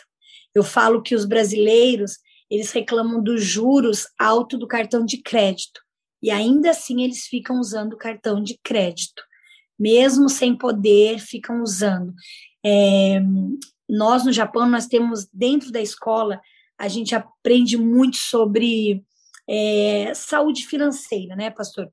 Como lidar com o financeiro. Então, eu costumo dizer que no Brasil que os cristãos, nós, vocês que estão ouvindo, ou que você, você que está ouvindo e não é cristão, pior do que os juros do cartão de crédito é os juros que Satanás cobra daquilo que ele te dá. Então, foi muito alto o preço que eu paguei. Muito forte isso, pastora, bem forte. Consequências, consequências que eu pago até hoje, porque é um processo. O fato de nós estarmos em Cristo, eu costumo dizer que nós somos, porque a palavra diz que eu sou uma nova criatura e tudo começa a se fazer novo. Porém, as dívidas do passado, tem coisas que Deus apaga, outras você vai passar o processo. Ontem eu ministrava na vida de uma mulher que a filha engravidou e quer abortar. A filha não é cristã, a mãe é. Então, a minha oração foi para que o Espírito Santo entre naquela jovem, para que cancele esse desejo do aborto. Porque se ela aborta hoje, pastor, a mãe é cristã, a mãe está orando, mas ainda assim, se a menina jovem toma a decisão de abortar, e o mês que vem, depois do aborto, ela se converte, como eu me converti, e ela passa a ser uma nova criatura, porque a palavra de Deus diz que nós somos, e eu sou, uma nova criatura em nome de Jesus. Porém, o filho que ela assassinou, que ela matou, esse filho não volta mais. Presta atenção. Mas eu sou uma nova criatura. É uma nova criatura. Ah, eu vou ter um casamento abençoado. Vai ter em nome de Jesus. E Deus vai permitir que eu gere um novo filho. Vai permitir. Mas o que você matou não voltará mais. Não existe reencarnação. Então, eu sempre aconselho os jovens e nós deveríamos dar muito mais oportunidade, pastor, para aqueles que estão dentro da igreja desde jovens e que nunca se afastaram. Porque às vezes, infelizmente, nós damos mais é, abertura dentro do ministério, estou dizendo, é, para aquele, ah, o ex-PCC, a ex-Ronaldinha, o ex-tatatá, o ex... Só que aquele jovem que se converteu aos 12 anos e nunca se afastou da presença de Deus, ainda que tenha tropeçado, ainda que tenha vacilado, mas ficou ali, fez tudo conforme manda a palavra. Esse é o maior testemunho, esse é o mais lindo, porque hoje, além dele ser uma nova criatura desde a sua conversão, ele não sofre as consequências do pecado. Eu sempre falo e falo de púlpito para os jovens, para as mulheres, Irmãs, o fato de eu ser uma nova criatura não isentou os meus filhos de, ser, de não terem pais, de serem criados sem uma presença paterna. Ah, mas Deus poderia ter mudado? Poderia. Mas eles sofreram essa consequência. Então, se você está tendo a oportunidade de ouvir né, essa entrevista, seja no carro, seja na sua casa, seja no Brasil ou fora do país, Entenda uma coisa: se você tem a oportunidade de ficar desde agora no centro da vontade de Deus, né, e não se desviar nem para a direita nem para a esquerda, e, e obedecer, obedecer, meditar na palavra dia e noite, como está ali no livro de Josué, sabe? Ser forte, e corajoso, porque por onde você andar, o Senhor estará contigo. Preste atenção, lá na frente, você não vai ter que sofrer as consequências que eu ainda sofro. Quando eu olho para minha filha e ela falou: Nossa, mãe, como faz falta um pai? Eu me lembro que se da primeira vez que eu ouvi falar de Jesus eu tivesse me firmado, a minha filha não estaria passando por isso. Então, em nome de Jesus, que essa entrevista, Pastor Sade, possa alcançar pessoas que estão no muro da indecisão. No momento da indecisão, estão em cima do muro. Ah, eu não sei se eu vou me firmar, eu não sei se eu aceito aquela proposta novamente, em nome de Jesus. Eu oro para que neste momento você pare, em nome de Jesus, e receba o Senhor como seu único e suficiente Salvador. E se jogue mergulhe 100%, não é 99%. Fala, Senhor, eis-me aqui, que seja feita a tua vontade e deixa Deus guiar os teus passos. Não faça nada conforme a tua vontade, mas que o Senhor possa operar na sua vida e através da sua vida, porque você cantará o hino da vitória. Quando eu vejo jovens na presença do Senhor, é maravilhoso. Uma coisa que me chamou a atenção agora que a senhora falou foi que ainda, a senhora falou, né? Eu ainda pago o preço. As pessoas pensam que se converter, uh, tanto aquele moço que a senhora falou, quanto um artista, tudo vira mar de rosas. Tem quatro anjos, eles te defendem 24 horas. Não. Não. E, é, e é nisso, lá atrás eu perguntei para a senhora, nesses 15 anos, tudo que a senhora passou, capa de revista Ronaldinho, prostituição brasileirinha e tal. Isso tudo hoje uh, despertou na senhora o interesse de trabalhar com cura e libertação? Correto, pastor Sade. Desde o início da minha conversão, que foi ali em 2009, eu já comecei esse trabalho com moradores de rua, que é o RV, Resgatando Vidas, e com jovens que se encontram né, na prostituição. Então, eu não tenho dúvidas de que o meu chamado é esse. Inclusive, né, depois se as pessoas quiserem acessar, em breve estaremos divulgando. Final deste ano de 2021, nós vamos ter um encontro, né? Serão três dias, sexta, sábado e domingo, no mês de dezembro, com a Resgatados pela Fé, pastor Rony de Oliveira, que também veio do mundo da prostituição, do meio artístico, e nós estaremos ali, né, com um grupo de intercessores fazendo um trabalho de cura e libertação para pessoas que já aceitaram o Senhor Jesus como seu único e suficiente Salvador. Então, para os cristãos que ainda estão num processo que não conseguem se livrar da prostituição, da pornografia, é, desse meio que acaba, né, dos vícios, é, do adultério, e às vezes as pessoas falam, ah, da fofoca, a fofoca também é algo que prende, sabe? É algo que a pessoa precisa ser liberta, porque ao invés de cuidar da vida dela, ela passa o dia falando da vida dos outros. Então, neste encontro, né, serão três dias, nós vamos fazer um trabalho de cura e libertação, que é o RV Resgatando Vidas. Então, eu nunca tive dúvidas do meu chamado. É, o meu testemunho, já me perguntaram até quando você vai ficar falando? Até o Senhor me levar, ou Jesus voltar.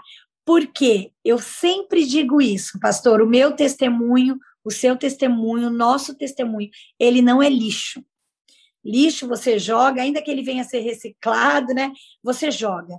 O meu testemunho, ele cheira mal. Ele fede mais do que um lixo, mas ele é como um esterco, que cheira mal, mas serve para adubar as plantas. Então, nosso testemunho serve para edificar vidas, para uma mãe que está com a filha na prostituição, com o filho nas drogas, ouvir e falar: se Deus fez na vida dela, vai fazer na vida da minha filha. Para uma garota de programa que me procurou esses dias, estava dentro da casa de prostituição, porque esteve fechada por causa do Covid. Agora elas voltaram e não tinha cliente, ela ficou vendo o meu Instagram. E entrou em contato e falou: Você pode orar por mim? Eu falei: Ah, a irmã está onde? Ela falou: Ah, eu não sou cristã. Falei, ah, a irmã está em casa, porque senão eu vou pedir para você dobrar seu joelho. E ela falou, ah, eu vou até o banheiro. E lá no banheiro ela me contou que estava dentro de um prostíbulo. E ali eu orei e eu creio no poder da oração, pastor. Ah, mas ela continuou a noite ali. Não importa, eu creio que ainda que ela tenha continuado a noite, o Espírito Santo vai constrangê-la e ela será mais um testemunho, uma ex-prostituta. Eu creio. E eu creio que como Deus fez na vida de Raab, Imagina uma mulher conhecida por toda aquela cidade, por toda Jericó, conhecida como a prostituta. E Deus dá um príncipe. A Bíblia não fala que ela apenas casou. Não é apenas casou, ela casou com um príncipe. Então eu glorifico a Deus porque o Senhor ele tem o melhor. Para jovem que é virgem, está na igreja no centro da vontade de Deus, Deus tem o melhor, Deus tem um esposo abençoado, um homem de Deus. Mas para você que é prostituta e se converte passa a ser uma ex-prostituta, uma nova criatura, Deus também tem o melhor. Isso que é maravilhoso. O evangelho é isso. Você que era do PCC, ah, irmã, eu tenho 10, 15 homicídios nas costas. Se arrependa, porque é diferente do remorso. Arrependimento você não faz mais. É você deixar o pecado. Então se arrependa e venha, venha como estás. E o Senhor começa um trabalho e Deus honra. Deus honra o ex-assassino, a ex-prostituta, o ex-ladrão. Isso é bíblico. Se não fosse assim, Saulo não viraria Paulo. E é tão lindo que Deus faz através da vida do apóstolo Paulo. É tão maravilhoso. E quem era Paulo? Quem era Paulo? Então, eu, eu, eu costumo dizer que as coisas de Deus, esses dias eu ministrava sobre Jefité. E é tão lindo, porque às vezes você não é a prostituta, mas você é a filha da prostituta. E você é conhecida na cidade como a filha da prostituta. E eu sei o que é isso, porque eu vivi em Peruíbe a minha infância sendo a filha do ratinho maconheiro. O apelido do meu pai era Ratinho, ele faleceu, está enterrado na cidade de Peruíbe, e ele era conhecido como maluco, cara doidão, cheirador de pó, pá, coração bom, mas doido. E tinha mães que não deixavam as filhas irem estudar na minha casa porque eu era filha do drogado. Que culpa tinha a criança? Que culpa tinha Jefité do pai ter deitado com uma prostituta e ele ter sido gerado no ventre da prostituta? Mas o que eu quero dizer através dessa entrevista, pastor Sade, é que Deus, ele honra o filho da prostituta. Ele honra a prostituta desde que você deixe o pecado. Deixou o pecado, aceitou Jesus, é uma nova criatura. Deus vai te dar dupla honra no lugar de toda humilhação e toda vergonha. Está escrito, Isaías 61, 7. Eu creio naquilo que está escrito. Só no que está escrito eu creio, pastor. Em mais nada. Em mais nada. Está escrito, eu creio. Pastora, é a pregação de Jesus e de João Batista, ou melhor, em ordem, João Batista e Jesus. É. Qual é, é a pregação deles? Arrependam e creiam. Pronto. Vai. Hoje a coisa tá meio que se maquia, né? É, é, é. a coisa para chamar hoje o, o, as pessoas para se converter, é, eu às vezes não. eu cito, né? Cachorro quente e noitada de pipoca. Não. Prega, arrepende, creia, acabou, chega. Esse mundo, só quem entende é quem viveu no realmente no mundo pesado. Eu vi uma, uma entrevista da senhora, acho que foi até uma das primeiras, né, em relação à libertação, onde a senhora estava no programa da, da Rede TV e no meio de uma discussão, de, discussão não, numa conversa de várias religiões, Sim. na hora que eu estava vendo aquela entrevista, e já vi várias vezes, até mando o link para o pessoal, olha gente, isso aqui. O que, que a senhora sentiu? Eu imagino o peso que a senhora sentiu no meio daquilo ali, pastora. É interessante, eu pastor. Eu assistindo, eu estava assim, ó, apreensivo. Disse, Meu Deus do céu! E Foi. tanto é que manifestou Foi um debate. Né? Um debate. Foi um debate sobre religiões, uhum. e ali eu fui convidada né, para representar é, os cristãos. E eu não fui sozinha, eu convidei o pastor Emerson, que é lá de Atibaia, que é um homem muito usado no Ministério de Cura e Libertação, é uma das referências que eu tenho também, né, dentro do meu ministério, do Resgatando Vidas. E o pastor Emerson estava comigo, junto com a sua esposa, pastora Fran, uma bênção. E hum, eles têm um ministério abençoado e trabalham com cura e libertação. E ali, quando o diretor me convidou e disse que a Lu, que a Luciana de Mendes, gostaria que eu participasse, eu orei, o Senhor confirmou, eu disse sim, porém já comecei a jejuar, que é o que a gente faz, né? Isso já é é normal, né? Jejuar e pedir para Deus é, me mostrar quem ele gostaria que eu levasse. É, no programa da, da Jimenez, parece que a, a, Luciana tem um carinho pela senhora, né? Quando ela fala, quando ela cita, é, é, um carinho especial que ela tem ali, né? Acho que só também por esse lado um pouco confortável ali, né? Sim, sim. Ali, a Luciana, nós nos conhecemos quando ela estava fazendo o, o piloto, ela estava gravando o piloto para ser ou não apresentadora do Super Pop, porque era a Adriane Galisteu quem apresentava o Super Pop. A Adriane saiu, foi para Record, então a Rede TV estava fazendo alguns testes com algumas apresentadoras, mulheres. E desde o começo eu já conhecia Jesus, mas não tinha né, me posicionado, não tinha, não tinha tido encontro com o Senhor. Eu já orava, né? Eu orava pela Luciana e eu sempre tive um carinho e sempre quis que ela viesse trabalhar na Rede TV. E nessa época eu era registrada trabalhava como diretora no programa do João Kleber. Então ali foi algo muito nós tivemos assim uma conexão e daí eu passo aí no programa dela para falar de coisas do mundo e dos filmes e de tudo, mas quando eu me converto, né, passo o período que Deus não permitia que eu voltasse, e quando Deus permite, é no programa dela que eu volto, e ao vivo, e era ao vivo, pastor, ainda, e ali eu tive a oportunidade, foi no Super Pop, no palco do programa Super Pop, que eu tive a oportunidade, porque quando o programa é ao vivo, é uma benção. Aquela né? cena, aquela cena foi ao vivo, então. Aquela foi ao vivo, foi o último programa ao vivo que ela gravou. Depois dali já não gravaram mais ao vivo. Mas antes desse programa, eu tive a oportunidade de gravar um programa e falar ao vivo o meu testemunho, parte, né, de que eu tinha sido, sim, prostituta, de que eu tinha sido lésbica, de que eu tinha me envolvido, que eu tinha tido relacionamentos assim. E eu falei, e nesse programa eu peço perdão para dona Sônia, que é a mãe do Ronaldo, por ter me envolvido com o filho dela por interesse. Peço perdão para o Ronaldo ao vivo e para a mãe, para a família do Ronaldo, que sempre me trataram bem, acreditaram que realmente eu estava com o filho dela por amor, por carinho, e a intenção do meu coração não era essa, era por interesse na fama, né, para ser mesmo capa de uma revista. Eu tinha como referência a Xuxa, namorou com Pelé, foi capa da revista, namorou com um famoso, ficou famosa. Então eu me espelhava nessas mulheres. Então ali eu peço perdão. Passado algum tempo, já dois, três anos, eu volto é, mais um programa ao vivo, que foi em 2014, quando, nesse debate religioso, é, eu me lembro como se fosse hoje, pastor. Eu estava falando sobre referência. E foi quando eu falei duas ou na terceira vez, referência a Luciana ao vivo, ela cai. Pá! Foi algo sobrenatural, foi algo impactante. Chamaram o comercial na hora, ela chegou a se machucar, né? Teve todo ali aquele amparo. Foi algo. E naquele momento, eu só, se o pastor é, rever a cena, eu, eu, eu falo, Jesus, Jesus, eu peço, pastor Emerson, ore por ela. E o pastor, de imediato, ele levanta e começa a orar. Depois daquela, daquele programa, dessa situação, nós fomos para o camarim e pela primeira vez a Luciana permitiu que dentro do camarim dela nós orássemos com imposição de mão.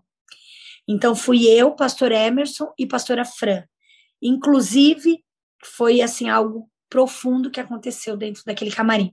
Deus é, é, muito forte, pastor, porque naquele momento Deus tomou a pastora Fran para que colocasse as mãos no útero da Luciana. E naquele momento foi algo bem profundo. Eu creio que desde então, é, muitas coisas o Senhor já tem feito. Ainda que a gente, o telespectador, não consiga ver, não consiga enxergar, Deus está movimentando as águas. E eu creio que, como aquele paralítico que ficou ali 38 anos, e foi necessário Jesus chegar até o tanque de Betesda, sabe? Jesus, para que não houvesse mais uma procrastinação. Assim eu vejo na vida da Luciana de Mendes. E eu não tenho dúvidas de que grande será a obra, em nome de Jesus. E quando ela cai ao vivo, é, voltando sobre o que eu disse, eu estava falando sobre referência, porque eles tinham colocado no VT tinham rodado um vídeo de um pastor, um pseudo-pastor na Praça da Sé, gritando e falando: todas vocês que trabalham na televisão são prostitutas, são prostitutas. E quando volta para o palco, a Luciana, assustada, ela me pergunta: Mas Vivi, é, os pastores faz, falam isso, fazem isso? Eu falei: Não, Luciana. Primeiro lugar, vocês precisam saber de onde é esse pastor. Qual a referência? Quem ungiu ele a pastor? Eu fui ungida missionária na Assembleia de Deus Vida Nova pelo pastor Antônio Carlos, ali da Baixada Santista. Todos conhecem. Um ministério sério.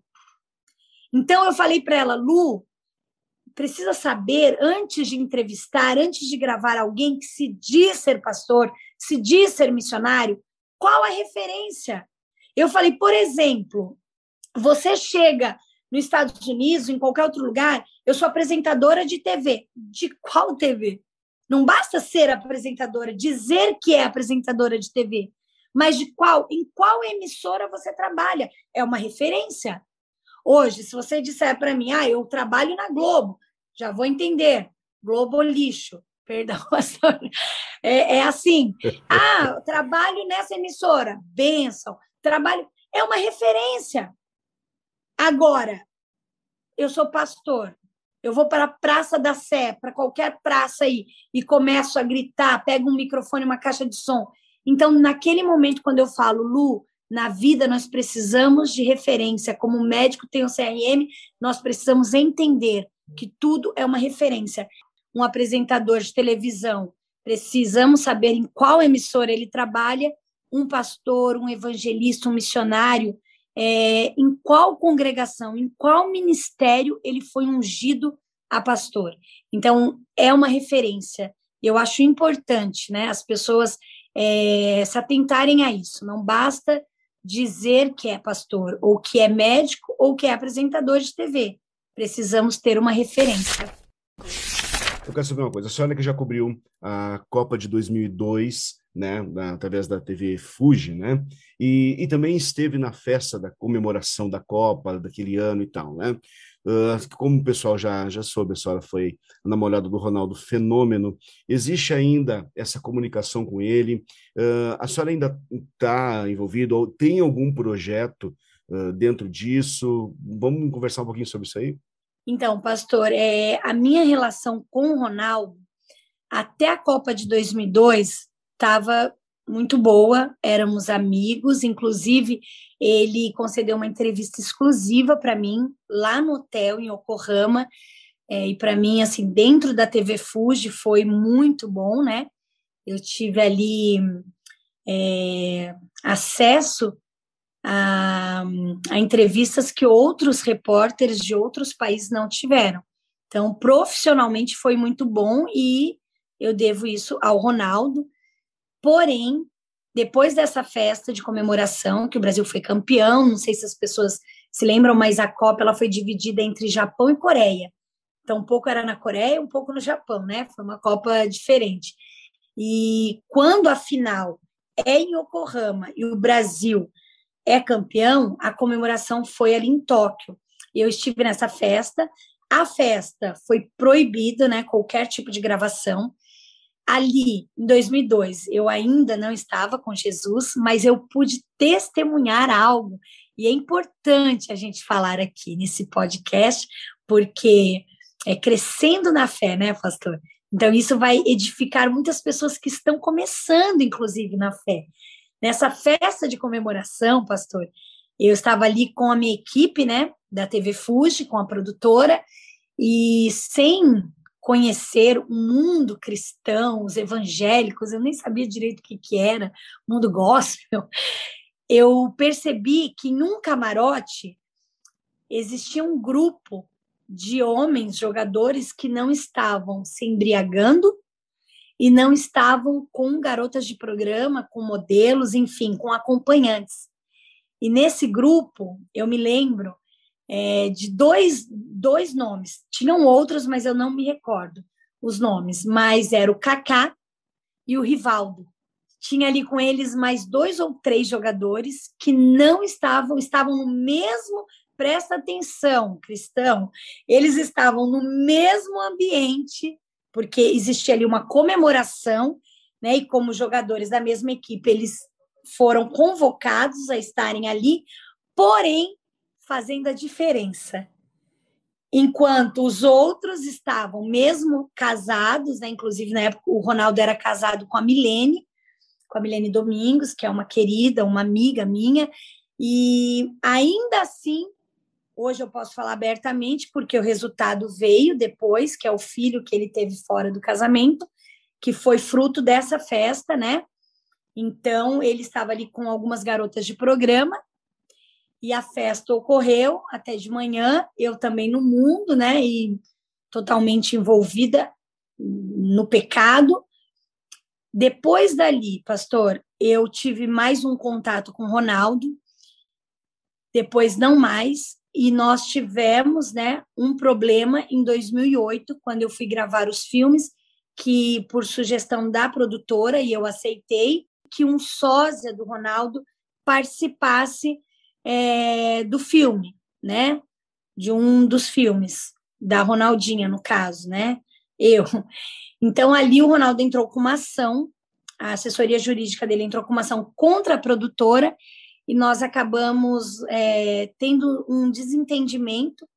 Depois eu não falei mais com o Ronaldo, e quando eu é, falo com o Ronaldo foi no programa da Luciana de Mendes, ao vivo, que eu peço perdão. Não tivemos mais contato, eu oro pelo Ronaldo, inclusive dessa festa, dessa situação, ele teve um filho que é mestiço, né? Porque a jovem que estava com ele, acompanhante, é descendente de japonês, e o Ronaldo é um paizão, então, quando essa criança apareceu na vida dele, já tinha uns três aninhos de idade, quando a mãe veio para a mídia, é, o Ronaldo, em momento algum, se negou né, a fazer o teste de DNA. Quando soube que realmente era filho dele, trouxe para perto, então isso eu admiro. Ronaldo é um paizão, é, tem um coração gigantesco, tem um carisma, e só falta Jesus. Mas eu oro e eu creio que essa jovem que ele está agora, essa namorada, é uma menina de Deus, tá? Não sei se ela professa a mesma fé que nós, mas eu já profetizo e eu, eu sinto nas postagens, raramente, né, quando eles postam alguma coisa, que ela é uma menina de Deus.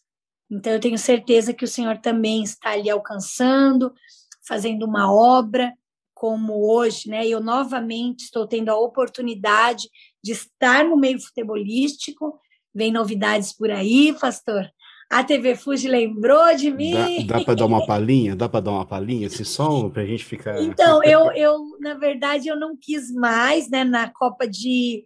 É, no ano de 2002 eu, eu cobri a Copa, 2009 eu me converto. Em 2010 nós tivemos ali outra Copa. E eu tive o convite, porém na época eu não aceitei. E, e foi interessante, porque eu estava no começo da minha conversão e eu entendia que não era para eu estar nesse meio. E hoje, né, veio um convite para eu estar cobrindo. É só vai ser algo bem rápido que eu vou fazer a gravação daqui do Brasil, enviar para o Samasan, que é um programa futebolístico, que é um apresentador bem conhecido, né, no Japão, e ele é apresentador na TV Fuji.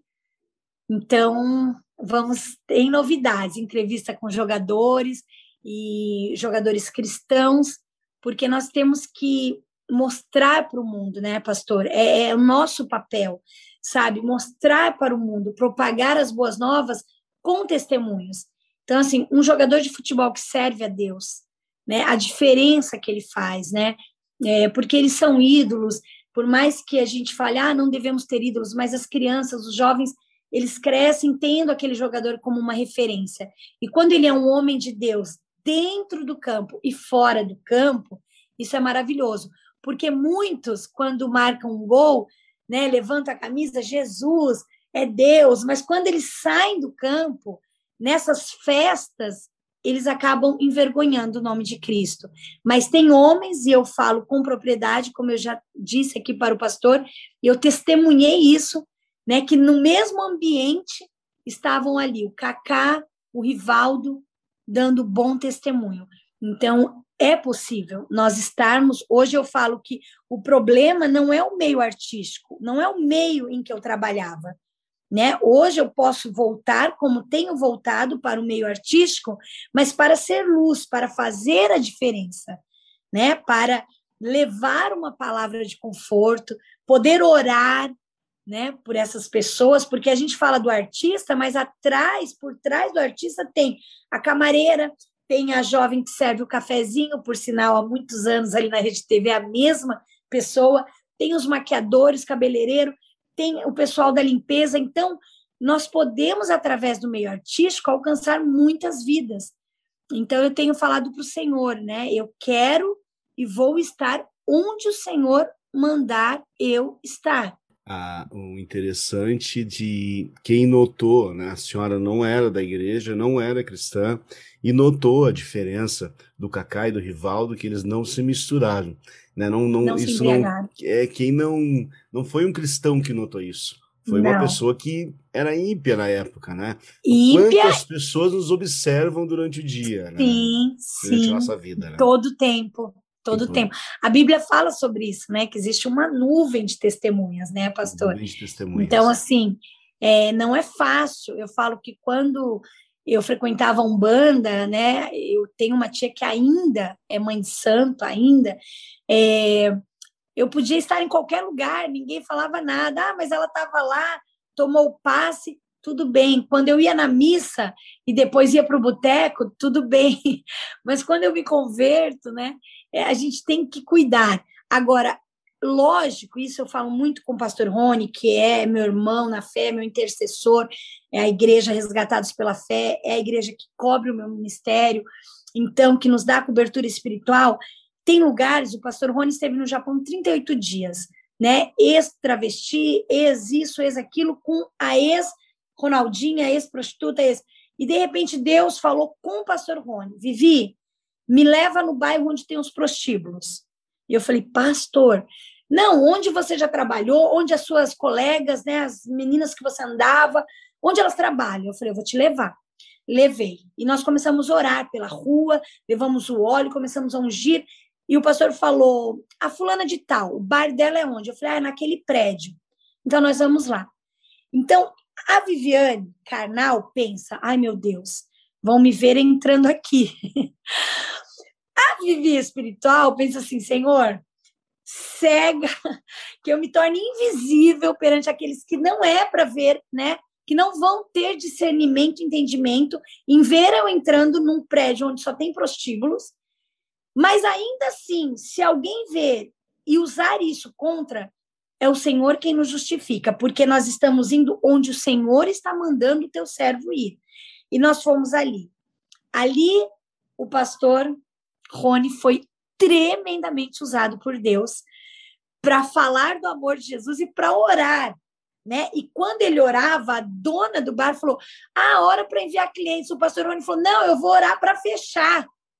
E ela ficou assustada, ele falou: "Não tenho como orar". Corajoso, falou o nome pastor Rony, né? da jovem, Corajoso. não, o nome da jovem falou assim: "Eu não tenho fulana, que era é minha colega, eu não tenho fulana como orar para Deus prosperar, porque está totalmente fora da vontade de Deus. Eu vou orar para Deus fechar e para Deus te abençoar com um novo emprego. Pastor, pastor Sade, quero até depois enviar para o pastor Rony, que eu ainda não contei esse testemunho para ele. Faz. Esse ano eu estive no Japão em janeiro, né? E essa oração ela foi feita em 2016. 2021, esse ano, em meio à pandemia, eu precisei ir para o Japão resolver algumas coisas da empresa.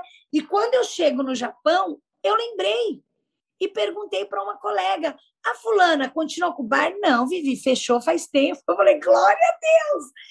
Então, pastor, é, é por mais que as pessoas julguem, por mais que as pessoas falem, nossa, eu vi fulano entrando. Por isso que a palavra de Deus fala para nós não julgarmos, porque você não sabe a intenção, quem mandou aquele, aquela serva, aquele servo entrar naquele lugar. Então, o nosso papel é só orar. E lembrando que a própria palavra nos adverte que se os nossos olhos forem bons, tudo passará a ser iluminado. E às vezes a pessoa ela olha de uma forma já condenando, né? Mas eu sempre com o pastor Rony eu aprendo muito que independente do que vão falar, independente do que vão pensar, eu preciso estar onde Deus quer que eu esteja. Então, onde Deus mandar, pastor, eu vou. O que Deus falar para eu fazer, eu faço. E por mais que às vezes, né, isso até escandalize, algumas pessoas não entendam.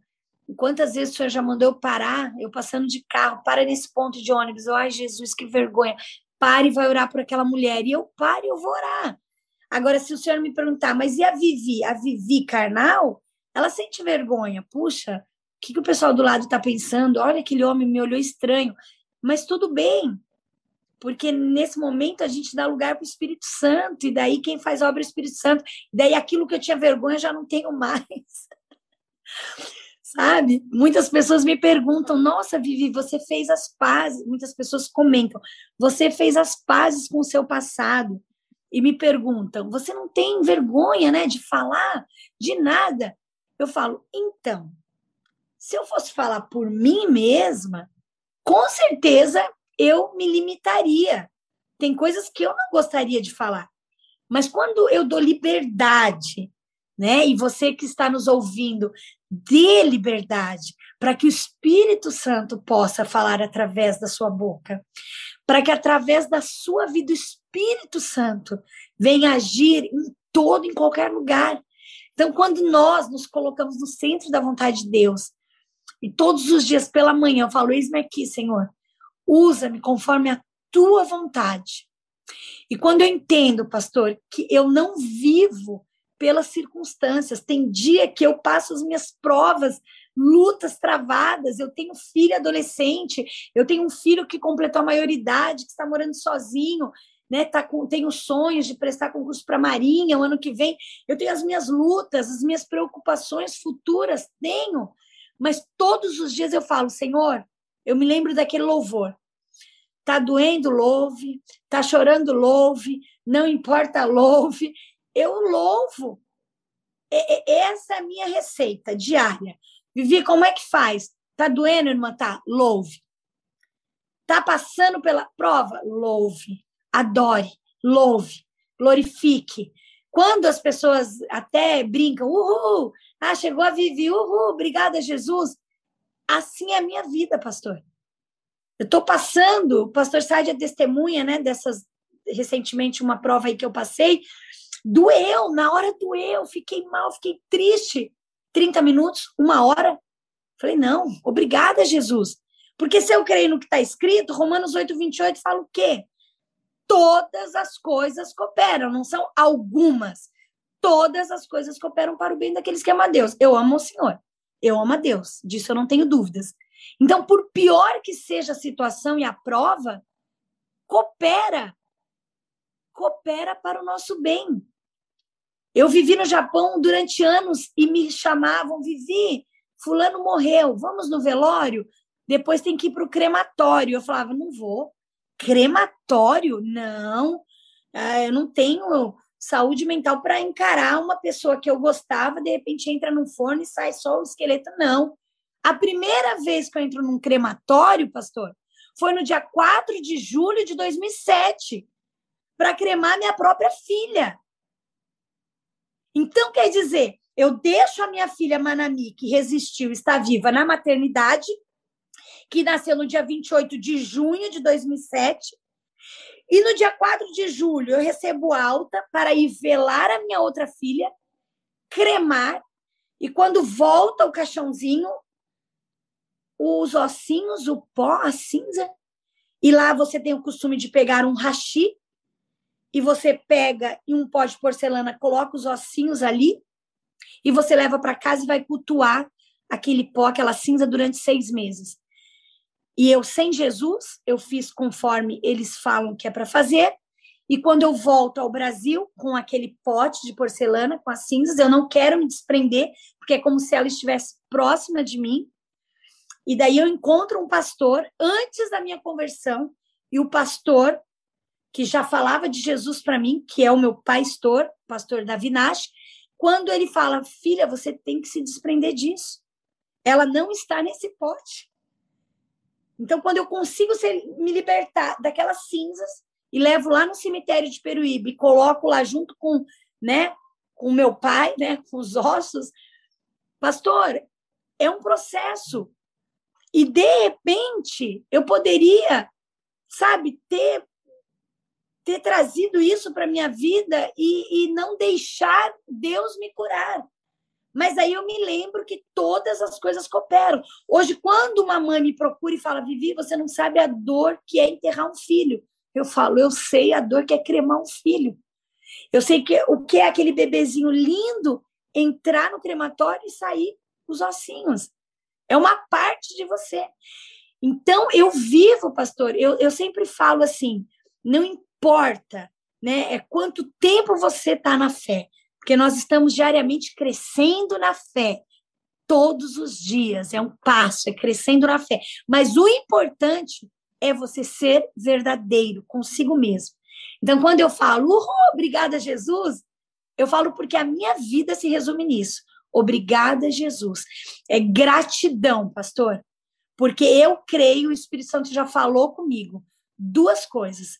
Gratidão, ela gera benção. Muitos querem ser abençoados.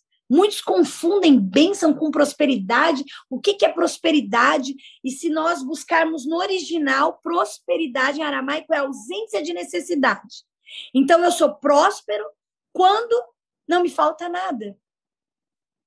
Salmos 23 diz: O Senhor é meu pastor e nada me faltará. Não! No original, vai buscar no original. O Senhor é meu pastor e de nada sentirei falta. O Senhor ele tem dado o suficiente para cada um. Então hoje eu não sinto falta de estarmos Antes era avião toda semana. Eu amo aeroporto, pastor. Eu gosto de estar no avião, no pássaro de aço. Eu gosto. Porém, hoje é uma viagem aqui, é outra ali. Não me faz falta. Eu continuo gostando, mas não me faz falta. Eu sou próspera porque nada tem nos faltado. Então, eu, eu digo que a gratidão, ela gera benção. E a lealdade, ela gera prosperidade. Porque você é abençoado quando você é próspero, você é próspero quando você é abençoado, mas existem duas condições: gratidão e lealdade. Então, que nós sejamos gratos a Deus o tempo todo. A Bíblia fala que, independente das circunstâncias, nós devemos render graças. Então, é graças a Deus. Tá difícil? Graças a Deus. Estou passando pela prova, glória a Deus. Em tudo, pastor. Não só verbalizar, mas descer no joelho, jejuar e orar. Porque isso é uma forma também de você ser grato a Deus. Deus está doendo. Eu vou jejuar, eu vou orar, e você é grato a Deus.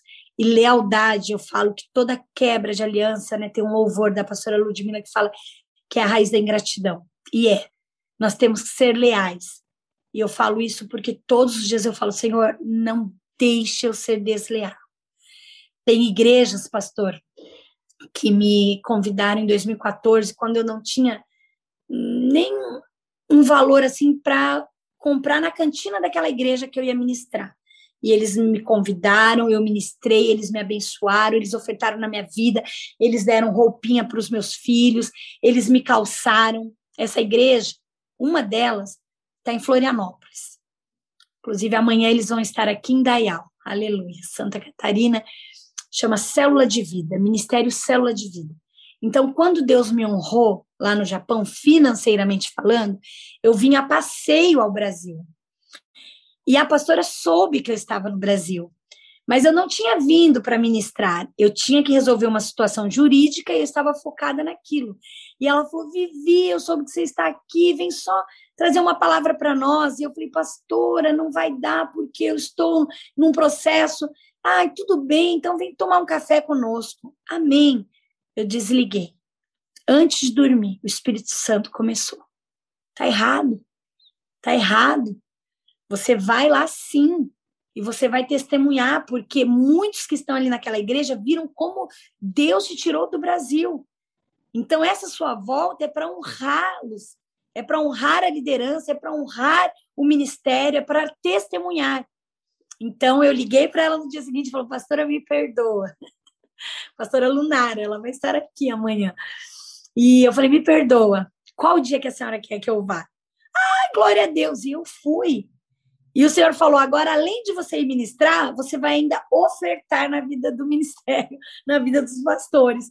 E eu falei: glória a Deus, porque isso eu entendo como lealdade, sabe? É, eu me lembro muito de Ruth, né? Nós não estamos aqui para questionar ou julgar órfã, mas Ruth, quando ela toma a decisão de ir com Noemi, com a sua sogra, que ali já né, não tinha mais nem o, o filho, então quer dizer, ela viúva, a sogra viúva Ruth, sem saber o que ia acontecer naquele outro lugar, saindo ali de Moabe, quer dizer, não conhecia, não sabia, mas pelo testemunho de Noemi e pela lealdade de Ruth para com a sogra, ela foi.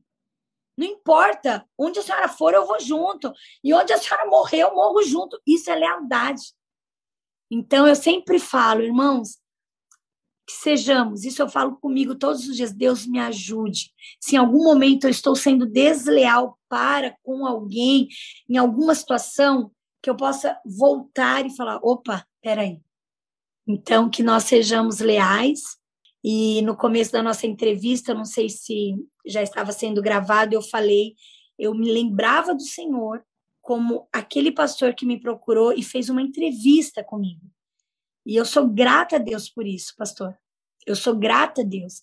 Então, quando o pastor me chamou para gravar o podcast, eu confesso que eu nunca tinha gravado, tinha recebido alguns convites, mas acabou que não deram certo. Mas quando o pastor me chamou, mesmo sem saber o que, que era e como seria e, e como é que é, o pastor Sade, né, é, testemunha de que eu falei, mas tem que baixar o aplicativo. Daí fui perguntar para minha filha Manami. Enfim, não importa, o Espírito Santo falou: ei, é para conceder, é para ceder a entrevista e ponto final. E eu louvo a Deus, porque nós não podemos esquecer de quem esteve conosco, de quem acreditou no nosso ministério quando ninguém acreditava. E eu sou grata a Deus pela sua vida. Não nos conhecemos ainda pessoalmente, mas eu creio que estamos próximos, agora geograficamente falando. Mais perto aqui, e eu né? creio e creio que está próximo também do dia de nós cultuarmos ao Senhor juntos, a sua família, quero conhecer a sua esposa, os teus filhos, o teu ministério. Eu creio que o reino é isso, né, pastor? Nós viemos para somar e estamos aqui porque Deus tem permitido. Porque Amém. se dependesse de nós, eu falo, se dependesse de mim, não estaria aqui. Mas quantas vezes, né? O diabo tentou ceifar a minha vida, foram três overdoses, foram doenças e situações, e o Senhor me livrou de um vírus do HIV, me livrou das overdoses, me livrou de tantas outras coisas. Né? Eu, eu sentia, as pessoas falam, o cheiro da morte. Eu vi a morte, né? Eu, eu vi que era o fim, quando Deus me dá mais uma chance. Então, que nós possamos ajudar uns aos outros, pastor, orando, jejuando. Não adianta só orar. Eu sempre falo, tem irmã que me procura e tem dia que eu tô mais hakiri, né? Em japonês, é mais pá, papo reto. Eu falo, irmã, chega, para de ficar me pedindo oração. Irmã, desce um jejum, minha filha. Tem, a Bíblia fala, não sou eu, tem casta de demônios que só vai sair, não é com oração e jejum, é com jejum e oração. E muitas querem só orar, que é mais fácil, vai jejuar. Então, a nossa vida é assim, é, inconst... é uma constante, é um constante jejum e oração, e não podemos parar, porque o diabo não para, o diabo não dorme. Então, como é que eu vou parar de jejuar? Como é que eu vou parar de orar? Como é que eu vou parar de buscar? Então, que também essa entrevista né, sirva de alerta para você, mãe, você, pai, você, esposa, você, filho, que tem orado, né, e, e acreditado, e tem crido na libertação, na cura. Jesus, ele liberta, ele salva, ele cura, mas nós temos que fazer o nosso papel, que é jejuar, orar e buscar a Deus, né, o tempo todo, e recursos, né, como agora vamos ter cura e libertação, porque a parte de Deus nós não precisamos ajudá-lo, mas a nossa parte ele espera que nós façamos com excelência. Mas, pastora, Amém. antes de nós encerrar, eu vou ser ousado agora, tá? Eu quero Amém. uma eu quero uma saudação final, né? Eu quero uma bênção em japonês. Eu quero que a senhora me libere Amém. uma bênção em japonês com palavras proféticas. E eu tenho certeza que esse podcast vai alcançar também muitas pessoas e é o Amém. nosso objetivo. Pastora. Amém. Saudações finais e a minha bênção em japonês. Pastor, eu quero deixar aqui um versículo, né, que fala muito ao meu coração, que está no livro de Josué, capítulo 1, no verso 9, né? E para todos os ouvintes, eu glorifico a Deus, né? Porque eu tenho certeza que alcançará muitas vidas crescendo na fé. E é isso, nós estamos todos os dias num processo. No livro de Josué, capítulo 1, no verso 9, diz que não é para nós desanimarmos, não é para nós nos apavorarmos. E talvez nesse momento tem pessoas desanimadas.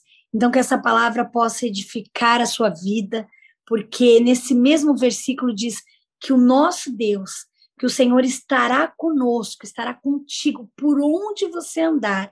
Então, onde você estiver nesse momento, receba essa palavra, Josué 1:9, que você venha se animar na presença de Deus, que esse medo que tem tomado conta da sua mente seja cancelado em nome de Jesus e que essa depressão caia por terra em nome de Jesus, porque é o Senhor quem luta por nós.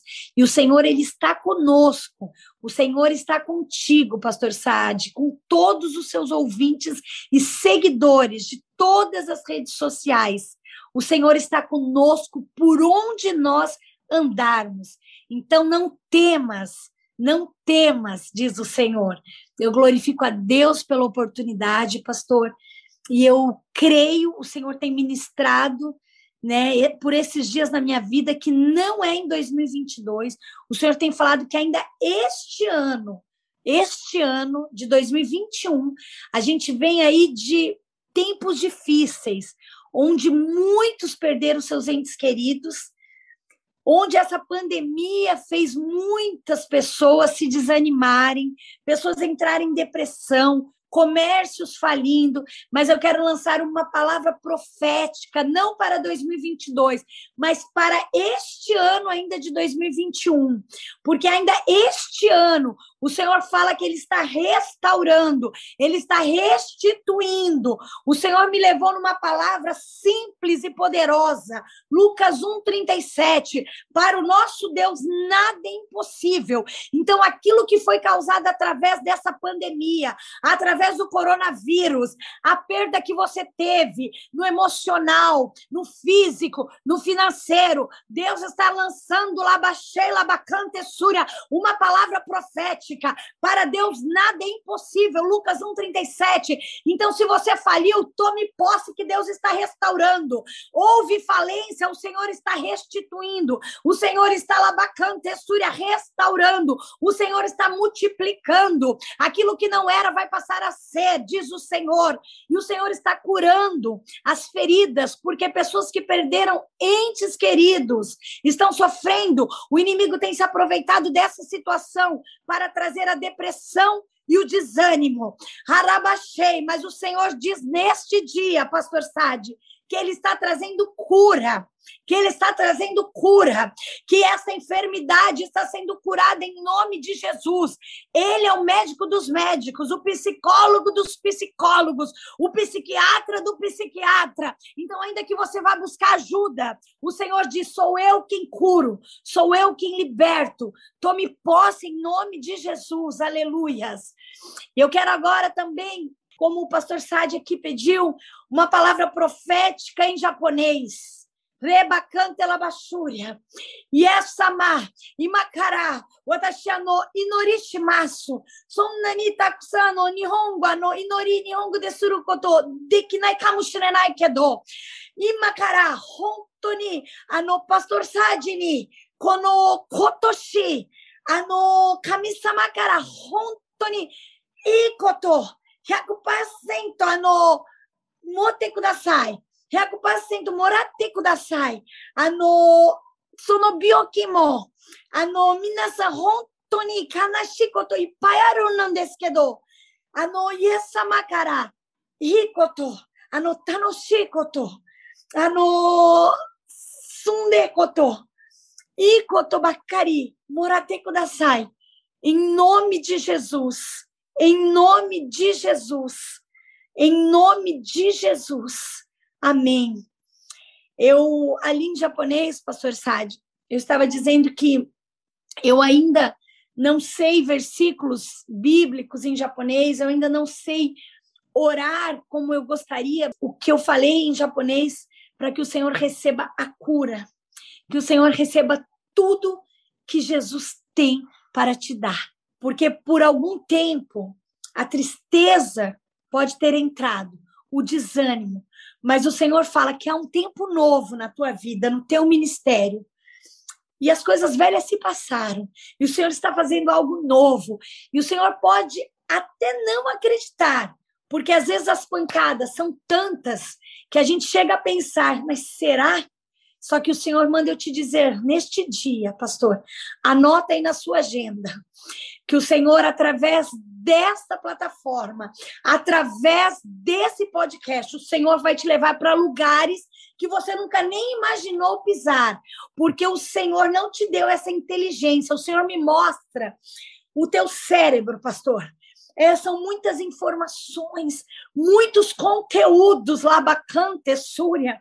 E por quê? Quantas vezes no teu quarto você falou, Senhor, parece que toda a informação, toda a inteligência, todo o conteúdo que o Senhor me deu está estagnado, está parado.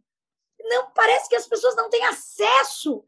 Mas eu trouxe a minha serva hoje aqui para te dizer, filho, através desse podcast, e das outras entrevistas que você já fez e de outras que virão.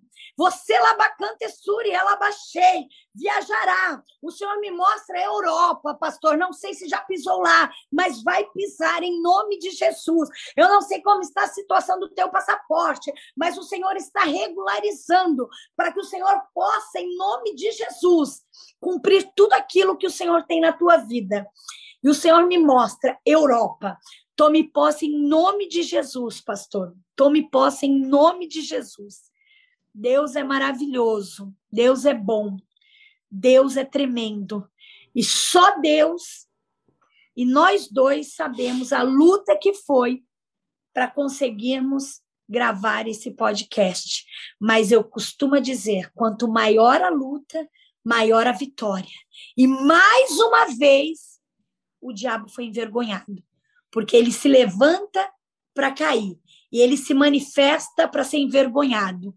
Enquanto nós, Isaías 61:7 fala que no lugar da nossa vergonha, da humilhação, nós teremos dupla honra.